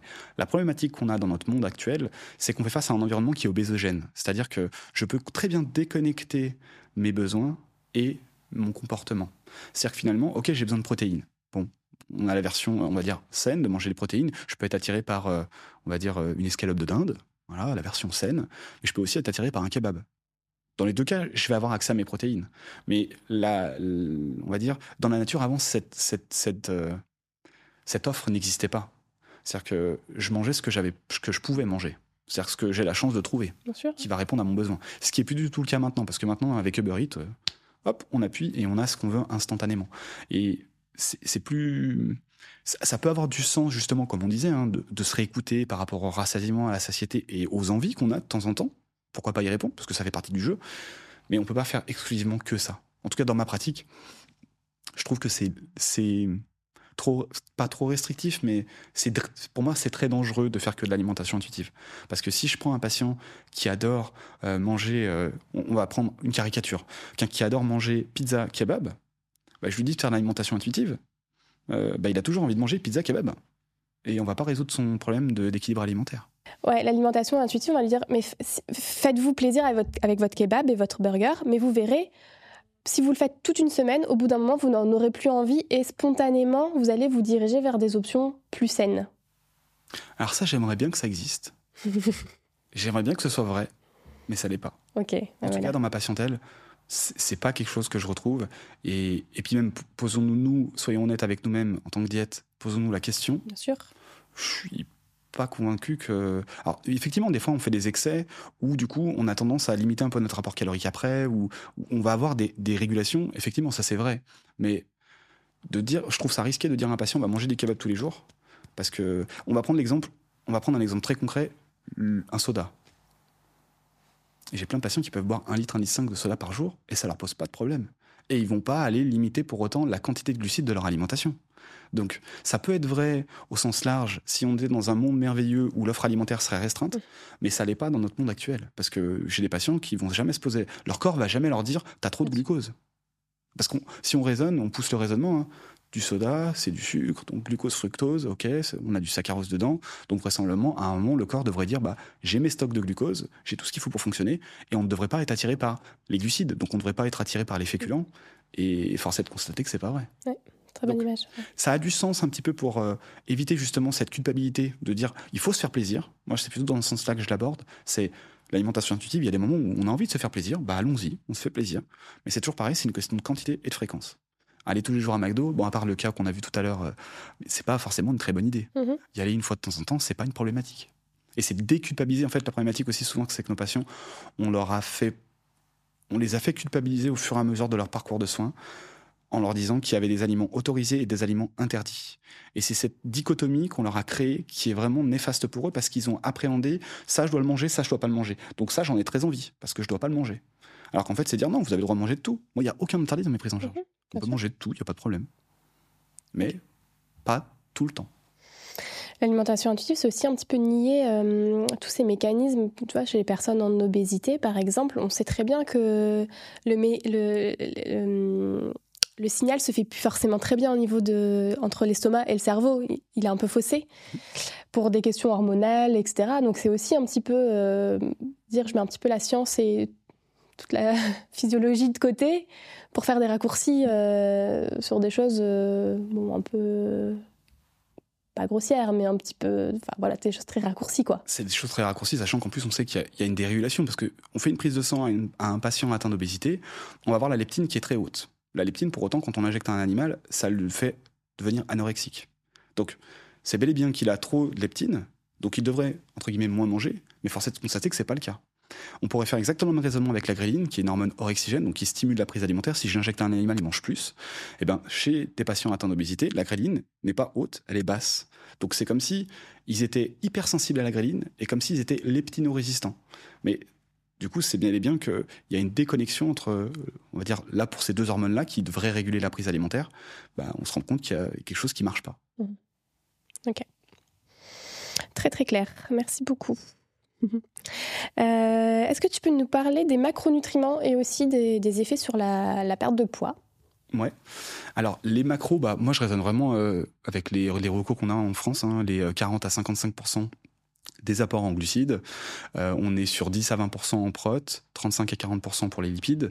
Avec les glucides, pour les glucides simples, on a la recommandation en France pas plus de 100 grammes de glucides simples hors lactose et galactose. Moi, je suis un peu plus friand de la recommandation de l'OMS, qui est maximum 10% de l'AET mmh sous forme de glucides simples. après, voilà, finalement, au final, ça va représenter après les mêmes choses. Euh, en fait, ce qu'il faut, c'est essayer de respecter ces, ces, ces de macro parce que c'est ceux qui fitent le plus avec nos besoins et qui finalement permettent de respecter l'alimentation équilibrée. Donc c'est pareil, c'est un optimum vers lequel tendre. On a quand même de la souplesse parce que les protéines, ça peut être du simple ou double. Oui, tout à fait. Les glucides, pareil. Les lipides, on a un peu moins de marge, mais ça fait quand même pas mal de lipides. Euh, après, voilà, c'est moi, c'est essayer de se situer là-dedans, ce qui est déjà un premier optimum. Après, on peut aller creuser en plus bah, les lipides, parce qu'à l'intérieur, on va avoir d'autres co. Euh, mais voilà, c'est des fois, ces macros, je me, des fois, j'arrive à me poser la question de me dire, euh, finalement, ça, ça, nous, nous permet en tant que technicien de, de faire des calculs, mais c'est pas quelque chose de très tangible pour mon patient. Donc, c'est mon job à moi de le retransposer en aliment. Je sais que c'est à peu près bon, et c'est le à peu près qui est intéressant, c'est ce sera jamais parfaitement bon. Des fois, ce sera un peu plus, des fois, ce sera un peu moins, mais ce qui est important, c'est au global. Parce qu'on a de l'inertie, finalement, notre corps, c'est pas parce qu'on mange pas pendant un jour qu'on va mourir, et heureusement d'ailleurs parce que sinon, ce serait compliqué. Mhm. Et euh, cette représentation, tu l'as parce que euh, tu as l'expérience, tu as l'habitude, ou tu es passé par justement avoir fait des rations préalables pour le savoir. Ouais. Je pense que ça, c'est un, malheureusement pour tout bon diète qui se respecte ou nutritionniste, il faut passer par le calcul pour finalement se représenter ce que c'est. Donc il faut calculer, faire des rations, faire des rations, faire des rations, pour avoir les grammages en tête, pour savoir bah, finalement, ouais, le groupe de VPO, c'est 20 grammes de protéines au 100 grammes, 10 grammes de graisse au global. Mais si on va dans les poissons gras, c'est pas pareil. Si on va dans les viandes grasses, c'est pareil. c'est avoir des, après des réflexes, et ce qui fait que finalement, on arrive toujours à à peu près à harmoniser ces recos et à les respecter avec des marges de manœuvre. Qu'est-ce qui peut se passer si euh, on a un patient qui est à 50% de lipides, le reste, euh, eh bien, forcément, s'il y a 50% de lipides, ça veut dire qu'il y aura peut-être pas de protéines ou très peu. Ouais. Mais son nombre de calories est correct. Alors, si il a trop de lipides, mais alors la, problématique, ça va juste être les protes en fait. Les protes, c'est les seuls qu'il faut pas restreindre parce que sinon, forcément, le corps a, va, va essayer d'en faire et il peut pas. On a les acides aminés essentiels qui vont poser problème. Euh, on va avoir une fonte de masse maigre. Donc c'est le seul qu'il ne faudrait pas euh, restreindre en dessous des 10%, parce que sinon finalement ça va poser clairement des problèmes pour le fonctionnement du corps humain. Après par contre effectivement, dans l'apport énergétique, nous on a l'habitude dans notre alimentation équilibrée de faire du 40-55% de glucides, néanmoins on peut très bien faire du 5 à 10% de glucides et faire du 80-90% de lipides. Et là on tombe dans le régime cétogène, mais voilà, c'est, on a beaucoup stigmatisé les graisses pendant très longtemps, euh, on commence un peu à y revenir, mais bon, pour l'instant, il faut quand même être attentif à ces apports en graisse, notamment graisse saturée, puisqu'elle semble être néfaste pour la santé. Euh, mais voilà, on est, il y a plein de nouveaux régimes qui arrivent sur le sur le marché, j'allais dire, c'est pas le bon terme, mais mm.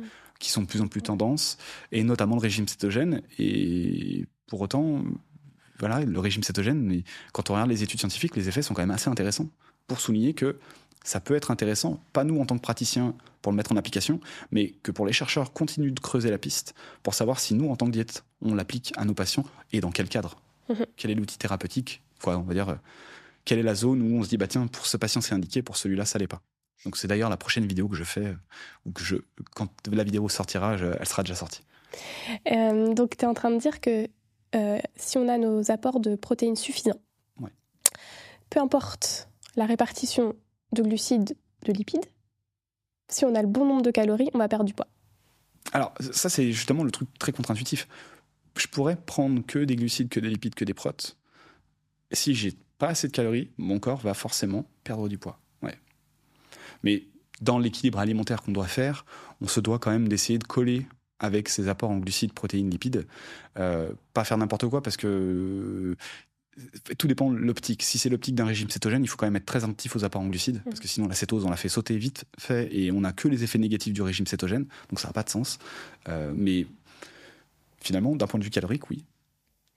Est-ce que je l'avais noté ça comme question justement euh, de nous parler du, régime cétogène. Donc ça tombe bien parce qu'il y a ta vidéo qui va sortir, donc c'est tout frais dans ta tête. Est-ce que tu peux nous faire un petit, euh, allez, un petit résumé de global. ouais global et puis bah comme tu l'as creusé pour ta vidéo aussi avec les pas nommer les références scientifiques, mais en tout cas faire, faire un peu l'historique.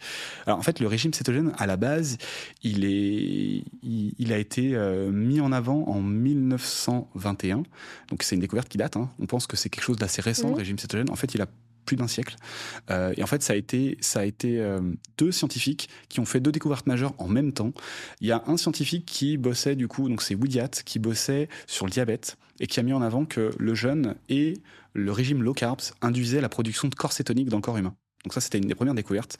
Et en parallèle, on a Weidler qui a du coup avait à l'époque le seul truc qu'ils avaient pour traiter l'épilepsie, c'était de faire de la rééducation alimentaire, en fait, de faire pratiquer des jeunes à leurs patients.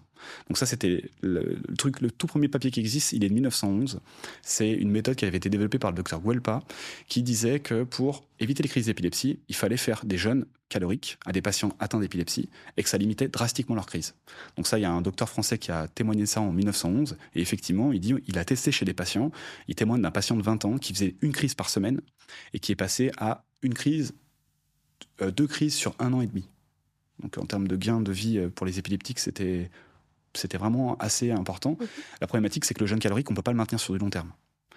Tu dis jeûne calorique. Qu'est-ce que tu veux dire alors par jeûne calorique? Pas jeûne hydrique. Ouais. Juste, on arrête de manger voilà, et on continue de boire. Pendant combien de temps? Alors, ils n'expliquent pas spécialement. Ils parlent de rééducation alimentaire et ils n'expliquent pas beaucoup finalement le, le, design de comment ils faisaient. Mais en fait, ils, ils, faisaient perdre du poids à leurs patients de façon assez hard et ils les mettaient en restriction calorique et après ils leur faisaient pratiquer du jeûne. Par contre, il s'apercevait que ça marchait super bien sur les crises d'épilepsie. Et après, bah voilà, en 1921, deux découvertes en parallèle. Le docteur Weidler qui du coup émet l'hypothèse que fait finalement l'effet du jeûne chez les épileptiques est pas lié à ce qu'il n'y ait pas de calories, mais est lié au fait qu'il n'y ait pas de glucides et qu'en fait le corps fabrique des corps cétoniques. Et là, du coup, ça a matché. Il a testé son hypothèse. Il a montré que le régime cétogène permettait d'avoir les mêmes effets que le jeûne chez les patients atteints d'épilepsie. Et ça a été le traitement majeur de l'épilepsie pendant très très longtemps, jusqu'à l'avènement des antiépileptiques. Du coup, bah, on avait de la pharmacologie pour traiter les épileptiques. Euh, mais ça reste quand même le traitement majeur des patients atteints d'épilepsie qui sont pharmacorésistants. C'est-à-dire que même les molécules, du coup, ça fait rien du tout. Euh, et en fait, donc voilà, donc c'est un truc qui date quand même il y a 100 ans euh, et qui a été remis du goût du jour. Donc on a pris un vieux pot de confiture, on a refait une belle confiture dedans en disant voilà, bah, tout le concept, c'est de dire en fait, on force l'organisme à switcher du métabolisme des glucides sur des métabolismes purement des lipides. Parce que dans le régime cétogène, on est entre 10 et 50 grammes de glucides par jour. Donc on est entre 2 et 10% de glucides, ce qui est excessivement peu. Finalement, le foie, lui, normalement, il envoie en permanence du glucose au cerveau. Puis dès qu'on mange, il stocke le glucose sous forme de glycogène. Puis on entretient ça tout le temps, en fait. Ici, ce qui se passe, c'est que lui, vu qu'il n'y a plus de glucides dans l'alimentation, il peut plus faire stock de glycogène. Sauf que le glucose, on ne sait pas le créer dans le corps humain. Tout le monde sait créer, mais en très petite quantité. Pas pour pouvoir alimenter tout le monde. Donc ici, la problématique auquel fait face le foie, c'est qu'il a plus de glucose à envoyer au cerveau, mais que si ça, ça s'arrête, le cerveau, il s'éteint. Rideau, c'est fini, il n'y a plus personne derrière la porte. Donc, il prend des acides gras du tissu adipeux, il les transforme corps cétoniques et il les envoie au cerveau. Et le cerveau, lui, a les outils enzymatiques pour dégrader les corps cétoniques, mais pas les acides gras directement. Donc tout, en fait, le concept du régime cétogène repose là-dessus, c'est de se dire, quand j'enlève les glucides de mon alimentation, je ne passe jamais en phénomène de, de, de lipogénèse, je suis toujours en phénomène de lipolyse. Donc je suis toujours en train de déstocker du gras de mon tissu adipeux pour envoyer des acides gras à mon foie, pour qu'il fasse des corps cétoniques pour le cerveau. Ça, c'est la base. Ça marche aussi pour le muscle. hein. Et en fait, c'est tout le concept. C'est tout ce concept de dire, bah, si j'ai pas de sécrétion d'insuline, je suis dans un mode où je déstocke des graisses en permanence. Mais quand même, ce serait vrai, peu importe le régime qu'on met en place, c'est l'apport calorique qui prime au départ. Donc, en fait, peu importe le mode d'alimentation qu'on met, le seul truc qui est intéressant dans le régime cétogène, c'est que finalement, c'est tellement restrictif, parce qu'on enlève tous les glucides de notre alimentation, donc plus de féculents blancs, plus de féculents complexes, quoi, euh, raffinés, pas raffinés, plus de sucre sous quelle forme que ce soit. Et en fait, on enlève une grosse partie des aliments qui vont, on va dire, sont des petites cochonneries de notre alimentation. Donc forcément, ça a des effets santé qui sont monstrueux. Et les fruits, on les garde hein, quand même. Alors les fruits en très petite quantité, plutôt des fruits type euh, 5% de glucides, donc euh, fraises, framboises, les petites baies rouges, c'est tout. Un peu, pourquoi pas pommes, kiwis, des choses comme ça, mais qui sont à 10%. Par contre, raisins, bananes, on exclut complètement, ou alors vraiment en micro-quantité, parce que en fonction des personnes, l'acétose, elle va se lever au-delà de 20, 30, 40, 50 grammes de glucides par jour. Sauf que les fruits et les légumes apportent des glucides. La carotte, par exemple, c'est Ah oui. 7%, 7% de glucides. Euh, le poireau, c'est 2%. La courgette, c'est 1,5%. La tomate, c'est 3%. Donc, en fait, les, les peu de glucides qu'on a le droit de manger, on les alloue que pour les fruits, quoi, les légumes surtout, un petit peu les fruits et un petit peu les produits laitiers. Et en fait, du coup, tout le reste, c'est niette. Donc, zéro sucre nulle part. Ouais. Donc, c'est quand même très, très, très contraignant. Ouais, niveau social. euh, Niveau social, bah, on oublie les restaurants, Ah bah oui, on oui. oublie les sorties entre amis. euh, c'est ultra compliqué, sachant qu'il faut être ultra rigoureux parce que un simple repas glucidique va lever l'acétose et en fait, on va perdre tous les bénéfices en passant dans un état où on va pas être bien. Donc, encore une fois, ça n'a pas vraiment de. Donc, c'est vraiment un mode de. Moi, c'est comme ça que j'explique dans ma vidéo. C'est un mode de vie. Il y a quand même pas mal d'études qui montrent que c'est très intéressant d'un point de vue santé. Pas mal de choses, mais que c'est pour l'instant une piste de recherche et qu'il faut encore plus de preuves sur, on va dire, l'efficacité et l'innocuité et l'indication au régime cétogène dans quel cadre. Mais sauf que, avant de partir sur ce genre de, de truc hard, il vaut mieux faire un truc simple qui est le rééquilibrage alimentaire. Mhm. Effectivement, ça a plus de sens dans ce sens. Moi, je trouve que ça a plus de sens de partir du rééquilibrage. Mais si les personnes sont plutôt en mode régime cétogène, bah, personnellement, je le conseillerais pas dans ma pratique. Parce qu'on n'est pas encore assez avancé Mhm. en recherche. Et ça, c'est toujours un peu la distinction que je fais euh, pour avoir baigné un peu dans la diététique et dans la recherche. Je mets vraiment un- un- une limite, une frontière entre les deux. Ce que je peux lire en recherche, c'est pas ce que je fais en pratique. Mhm. Parce que on a trop vite tendance à, à aller vite en besogne en se disant ah tiens j'ai lu un papier sur ça et je le transmets directement à mes patients. Sauf que c'est pas de recommandation, c'est un seul papier et on n'est pas à l'abri que bah en fait c'était pas le, le- la recherche au sens large. Ouais. Donc il faut toujours être attentif par rapport à ce genre de choses. On a jeûne intermittent aussi qui fait le même genre de choses. Oui, Mais on n'oublie pas que les effets sont positifs parce que les calories sont restreintes. tout à fait. Donc, peu importe comment on envisage les choses, que ce soit le jeûne intermittent ou le régime cétogène, les effets positifs sont matérialisés notamment par la restriction calorique que ça impose. Mhm. Tu parlais des effets bénéfiques chez hum, les personnes qui font des crises d'épilepsie. On a, moi, j'ai déjà entendu que ça pouvait avoir des effets bénéfiques chez les enfants autistes. Alors ça, je sais pas. Tu sais pas? Non, j'ai pas lu de littérature sur euh, sur la question. Dans la, revue là qui date de 2022, qui a été publiée dans, dans Nature, qui, qui, est vraiment bien faite, il parle beaucoup beaucoup des maladies neurodégénératives mais j'ai pas lu sur l'autisme. Mais il parle finalement de que ça, ça aurait potentiellement des, des, gros intérêts dans la maladie de Parkinson, dans la maladie d'Alzheimer, euh, dans la dépression, dans pas mal de pathologies mentales. Mais les auteurs, ils, mettent en garde directement à la fin en disant attention, ce sont des pistes de recherche prometteuses, mais qu'il ne faut pas appliquer en clinique parce que pour l'instant, il manque des études.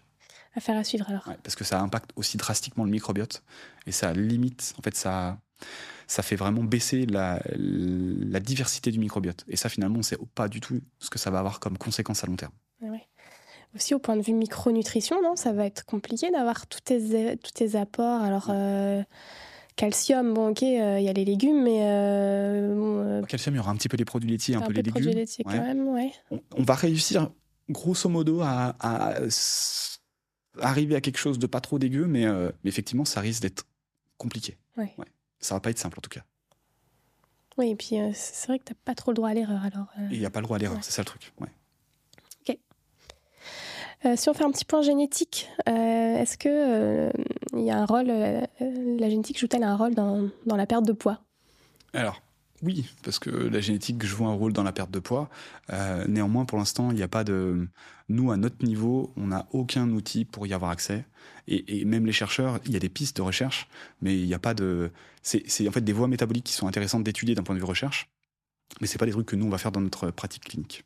Donc effectivement, il y a des il y a des gens qui vont perdre plus facilement, d'autres moins facilement, mais ça reste, on va dire, quelque chose qui est intéressant pour la recherche, pour les connaissances humaines, mais qui, nous, dans notre pratique, ne l'est pas hors obésité monogénique euh, euh, très spécifique. Ça existe, hein. attention, faut pas, faire, pas me faire dire ce que j'ai pas dit. Il y a des obésités qui existent, qu'on appelle des obésités monogéniques ou polygéniques, euh, qui vont être liées à un ensemble de gènes ou à un gène en particulier. mais ça reste quand même un pourcentage qui est excessivement faible dans les obésités que nous on va retrouver dans notre patientèle. On va parler plutôt d'obésité commune, c'est-à-dire une obésité entre guillemets classique. Si on fait un petit point euh, sur l'index glycémique, on en a beaucoup parlé pendant un moment de l'index glycémique. Euh, on nous a aussi dit que c'était un petit peu la clé euh, de la perte de poids. On revient un petit peu en arrière, j'ai l'impression. Est-ce que tu peux faire une petite update? Alors, c'est pas la clé de la perte de poids, puisque la perte de poids répond juste à la résultante du déficit calorique. Dites-vous bien que ça marche comme votre compte bancaire. Moi aussi, j'aimerais bien qu'il y ait de la magie sur mon compte bancaire, mais malheureusement, mon banquier me dit que la magie n'existe pas avec les euros. Mais c'est pareil pour finalement, finalement le, le, le statut pondéral, donc ça c'est vrai. Euh, néanmoins, par contre, l'index est très intéressant pour la santé. Ça, on sait que, en fait, toutes les recommandations tendent vers avoir des index glycémiques et au-delà de l'index glycémique, il faudrait plutôt parler même de charge glycémique faible dans les repas, euh, parce qu'en fait, ils sont en train de se rendre compte. Si on prend par exemple les recommandations euh, épi-alimentaires de Belgique, eux, ils ont hiérarchisé leur, leur plan d'action. Le premier truc qu'ils mettent en avant, c'est de manger des féculents complets. C'est le premier truc. Parce que finalement, les féculents raffinés, les féculents blancs, le riz blanc, les pâtes blanches, etc., le pain blanc aussi, ont des index glycémiques assez élevés avec des charges glycémiques importantes. Et finalement, on pense que bah, finalement faire des excrétions de glucose et d'insuline aussi importantes serait plutôt néfaste pour la santé, sachant qu'en plus ça peut induire une prise alimentaire assez rapprochée, donc c'est pas forcément très intéressant. Euh, donc eux, dans leurs recommandations, c'est clairement une façon détournée de parler d'index glycémique en parlant des féculents complets. Mais il y a plein de manières d'arriver à un index glycémique plus faible sur le bol alimentaire, parce qu'en en fait en labo, quand on étudie ça, on étudie un aliment qui apporte 50 grammes de glucides, mais dans la vie réelle, notre bol alimentaire, il est toujours composé de différentes choses. Et on sait que ça a un impact les uns avec les autres. Donc, ça a du sens pour tendre vers une meilleure santé, parce qu'il y a, des régimes qui montrent qu'effectivement, manger un index glycémique bas, ça a du sens pour la santé, mais pas pour le poids. En fait, c'est le poids, si on devait le voir, c'est à travers le prisme du comportement alimentaire. Mmh C'est-à-dire qu'effectivement, bah, si je mange des féculents complets et que j'ai moins faim sur la journée, j'enlève des calories et donc forcément ça va me faire perdre du poids. Mais c'est plutôt pour les aspects santé que ça a du sens, plus que vraiment pour les aspects pur poids, on va dire. Ok. Mais en fait, c'est intégré dans nos recommandations. En France, de partout, toutes les recos maintenant s'accordent à dire qu'il faut des féculents complets, qu'il faut limiter les sucres raffinés. Donc, et en fait, finalement, bah, c'est avoir des index glycémiques plus bas. Mhm. Mais euh, ouais. Effectivement, c'est vrai que c'est bien de parler de charge glycémique puisque par, par exemple, certaines personnes vont avoir tendance à dire mais je vais utiliser une farine un peu IG dans un gâteau par exemple. Mais euh, bah oui, dans le gâteau, on rajoute du sucre, on rajoute euh, d'autres choses. Donc. Euh, ça n'a pas forcément de sens. Ouais, voilà. Est-ce que c'est dans quelle proportion c'est bien Ça a un intérêt C'est un peu voilà, c'est un petit peu compliqué. Et d'un autre côté, il y a aussi des gens qui vont dire bah, je vais prendre des pâtes complètes avec une escalope de poulet, par exemple, mais qui vont pas manger de légumes. Et c'est là où bas blesse. Et voilà, c'est ça. C'est qu'il y a aussi tout un travail finalement sur ok les pâtes complètes, c'est peut-être bien pour l'index glycémique, mais mettez des légumes finalement et encore mieux. Et après, ouais, je rebondis sur la dérive que tu dis avec les gâteaux. Tu as la grosse dérive de je prends par exemple euh, une farine complète et puis je remplace le saccharose par du sirop d'agave. Mhm. Parce qu'il est riche en fructose et du coup, il a un index glycémique bas. Sauf que le fructose, à haute dose, est très toxique pour le foie. Il fait faire du foie gras, en fait, tout simplement. C'est ça pour avoir beaucoup étudié le métabolisme du fructose avec euh, le professeur Luc Tapie et le docteur euh, Philippe Schneider à, Lausanne, qui étaient deux pontes vraiment euh, sur le métabolisme du fructose. Si vous tapez, vous allez voir des tonnes et des tonnes d'articles scientifiques qui vont sortir. vraiment à haute dose, donc dans des modèles vraiment de recherche clinique où, artificiellement on met des doses de cheval hein, pour voir ce qui se passe à très court terme, mais en fait mimer un peu ce qui va se passer sur du très long terme à plus petite dose, eh ben, on sait que ça induit ce qu'on appelle la lipogénèse des novo, c'est-à-dire la fabrication de gras dans le foie, et ça favorise nettement la stéatose hépatique. Et on arrive maintenant avec malheureusement des patients qui sont des fois très jeunes et qui ont des stéatoses qui sont déjà assez avancées, donc euh, un bon foie gras, un beau foie gras, euh, et à cause notamment de l'utilisation soit de sucre type sirop d'agave, soit la consommation en grande quantité de soda parce que dans le soda, c'est du saccharose, donc c'est fructose et glucose. Mhm.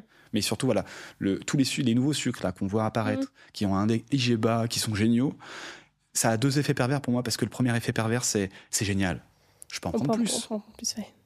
Donc, je vais en mettre un peu de partout. Donc, ça a un effet complètement pervers de dire, bah, c'est génial, c'est sain, donc je peux en manger plus. Euh, donc ça, c'est le premier effet pervers. Et le deuxième effet pervers, c'est que vu que c'est sain, bah, et que, bon, on s'en fout, mais métaboliquement parlant, il est plus malsain, en fait. Donc c'est le deuxième effet pervers, c'est qu'en fait métaboliquement, il n'est pas comme l'autre, comme le glucose en fait. Mhm. Donc non. Pas de sirop d'agave. Arrêtez avec ces IGBA, euh, c'est bien de temps de verre, sauf pour le sucre simple. Ouais, ok. C'est bien de le dire. Euh, vu la quantité d'informations en nutrition qu'on peut trouver maintenant partout, euh, qu'est-ce que toi tu pourrais donner comme conseil aux professionnels de santé qui nous écoutent pour justement essayer d'avoir les bonnes infos? Alors, euh, fuyez les complotistes. Ah, c'est une très bonne recommandation. Ce sera le premier truc, je pense, qui sera assez simple à mettre en place. Euh, non, alors après, c'est compliqué parce que finalement, en formation diète, on n'est pas formé à lire de la littérature scientifique. Non, pas du tout. Et on n'est pas formé non plus à appréhender une masse de données aussi importante. Euh, moi, j'ai eu la chance du coup de faire un doctorat, donc j'ai eu cette, cette confrontation à la littérature scientifique, donc je sais l'appréhender. ça peut être par exemple de lire des fois des revues françaises en nutrition. Donc des revues euh, type euh, Cahier Nutrition et Diététique, euh, on a quoi? On a Maladie des médecines métaboliques, on a, on a, quand même deux, trois en France qui font des, des revues qui publient généralement des articles en français. Si l'anglais n'est pas un frein, ce qui peut ne pas l'être, bah c'est de lire la littérature scientifique. De lire dans un premier temps, ce que je vous conseille, c'est plutôt des méta-analyses. L'avantage d'une méta-analyse, c'est qu'elle regroupe les résultats de plein d'autres études. Donc ça évitera déjà de lire 20 études et c'est vous essayez de vous faire une vision globale. C'est on va réinterpréter pour vous les 20 études. Donc ça va permettre des fois d'avoir des réponses assez faciles en lisant un ou deux articles. Donc les méta-analyses, c'est vraiment une bonne source. Moi, en tout cas, c'est vraiment ce avec quoi je travaille. Je lis beaucoup de méta-analyses, bah, notamment pour faire mes vidéos. Et après, c'est peut-être essayer de trouver bah, des, sources bah, comme euh, ta chaîne, comme la mienne, où c'est des personnes qui vont qui sont du métier, qui vont être très attentifs à ne pas dire n'importe quoi, parce que c'est aussi important de d'essayer de, couper l'herbe sous le pied à, tous ces réseaux sociaux où on entend et n'importe quoi avec des trucs à la mode. Il y a pas très longtemps, j'étais euh, vraiment euh, bluffé que il y a une pilule qui soit sortie. Donc c'était une pilule turque, ça s'appelait Trexti. Euh, donc si je vous mets, vous entendrez parler de vos patients, surtout le titre vite d'arrêter. À l'intérieur, ils mettaient de la sibutramine, donc qui est une ancienne molécule qu'on utilisait contre l'obésité, et ils mettaient aussi du Viagra. Et en fait, finalement, bah, ça fait perdre du poids, ça c'est vrai, parce que ça active les dépenses et ça limite la prise alimentaire. Sauf que ça a un gros risque aussi de faire des événements cardiovasculaires. Et ça, c'était vendu. Donc, c'est aussi des fois d'être un petit peu au jour avec euh, bah, l'ANSES, les recommandations d'ANSES. L'ANSES a refait par exemple un site sur les recommandations en micronutriments, qui est top. Donc ça, si vous voulez les tables, elles sont toutes faites sur... Euh, vous tapez Reco ANSES, ça vous donne toutes les recommandations en vitamines et minéraux. Euh, et puis, bah, lire de la littérature scientifique. Mais toujours essayer de garder un peu en tête que ce que on lit, c'est une version, on va dire, altérée de la réalité. Parce que on a toujours aussi une appétence pour quelque chose dont on est un peu convaincu et on a envie d'avoir des éléments pour répondre à ça. Et finalement, bah, on a un, point de vue qui est biaisé par notre propre ressenti de départ. Et c'est la grosse problématique parce qu'on va se dire, je, vais vous donner un truc euh, simple. On se dit, tiens, les produits laitiers.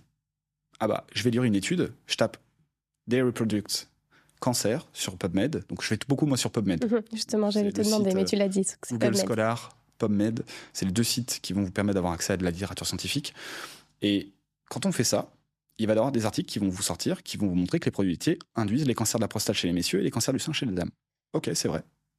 Sauf que si vous étiez convaincu que c'était quelque chose qui était néfaste pour votre santé, vous allez lire que ça et vous allez être convaincu que les mmh. produits laitiers c'est néfaste. Et vous allez oublier de lire tout le pan de la recherche qui montre que les produits laitiers, dans le cadre des maladies cardiométaboliques, ça semble plutôt être protecteur. Et donc là, on se retrouve avec une version biaisée de la réalité parce qu'on n'a lu que deux articles et on est convaincu que les deux qu'on a lus, c'est la représentativité. Quoi, c'est représentatif de tous les articles, ce qui n'est pas le cas. Donc faut en lire beaucoup pour essayer de, de démêler le vrai du faux, mais de toute manière, il n'y a jamais blanc ou noir, c'est toujours 50 nuances de gris. quand même se le dire. C'est ça.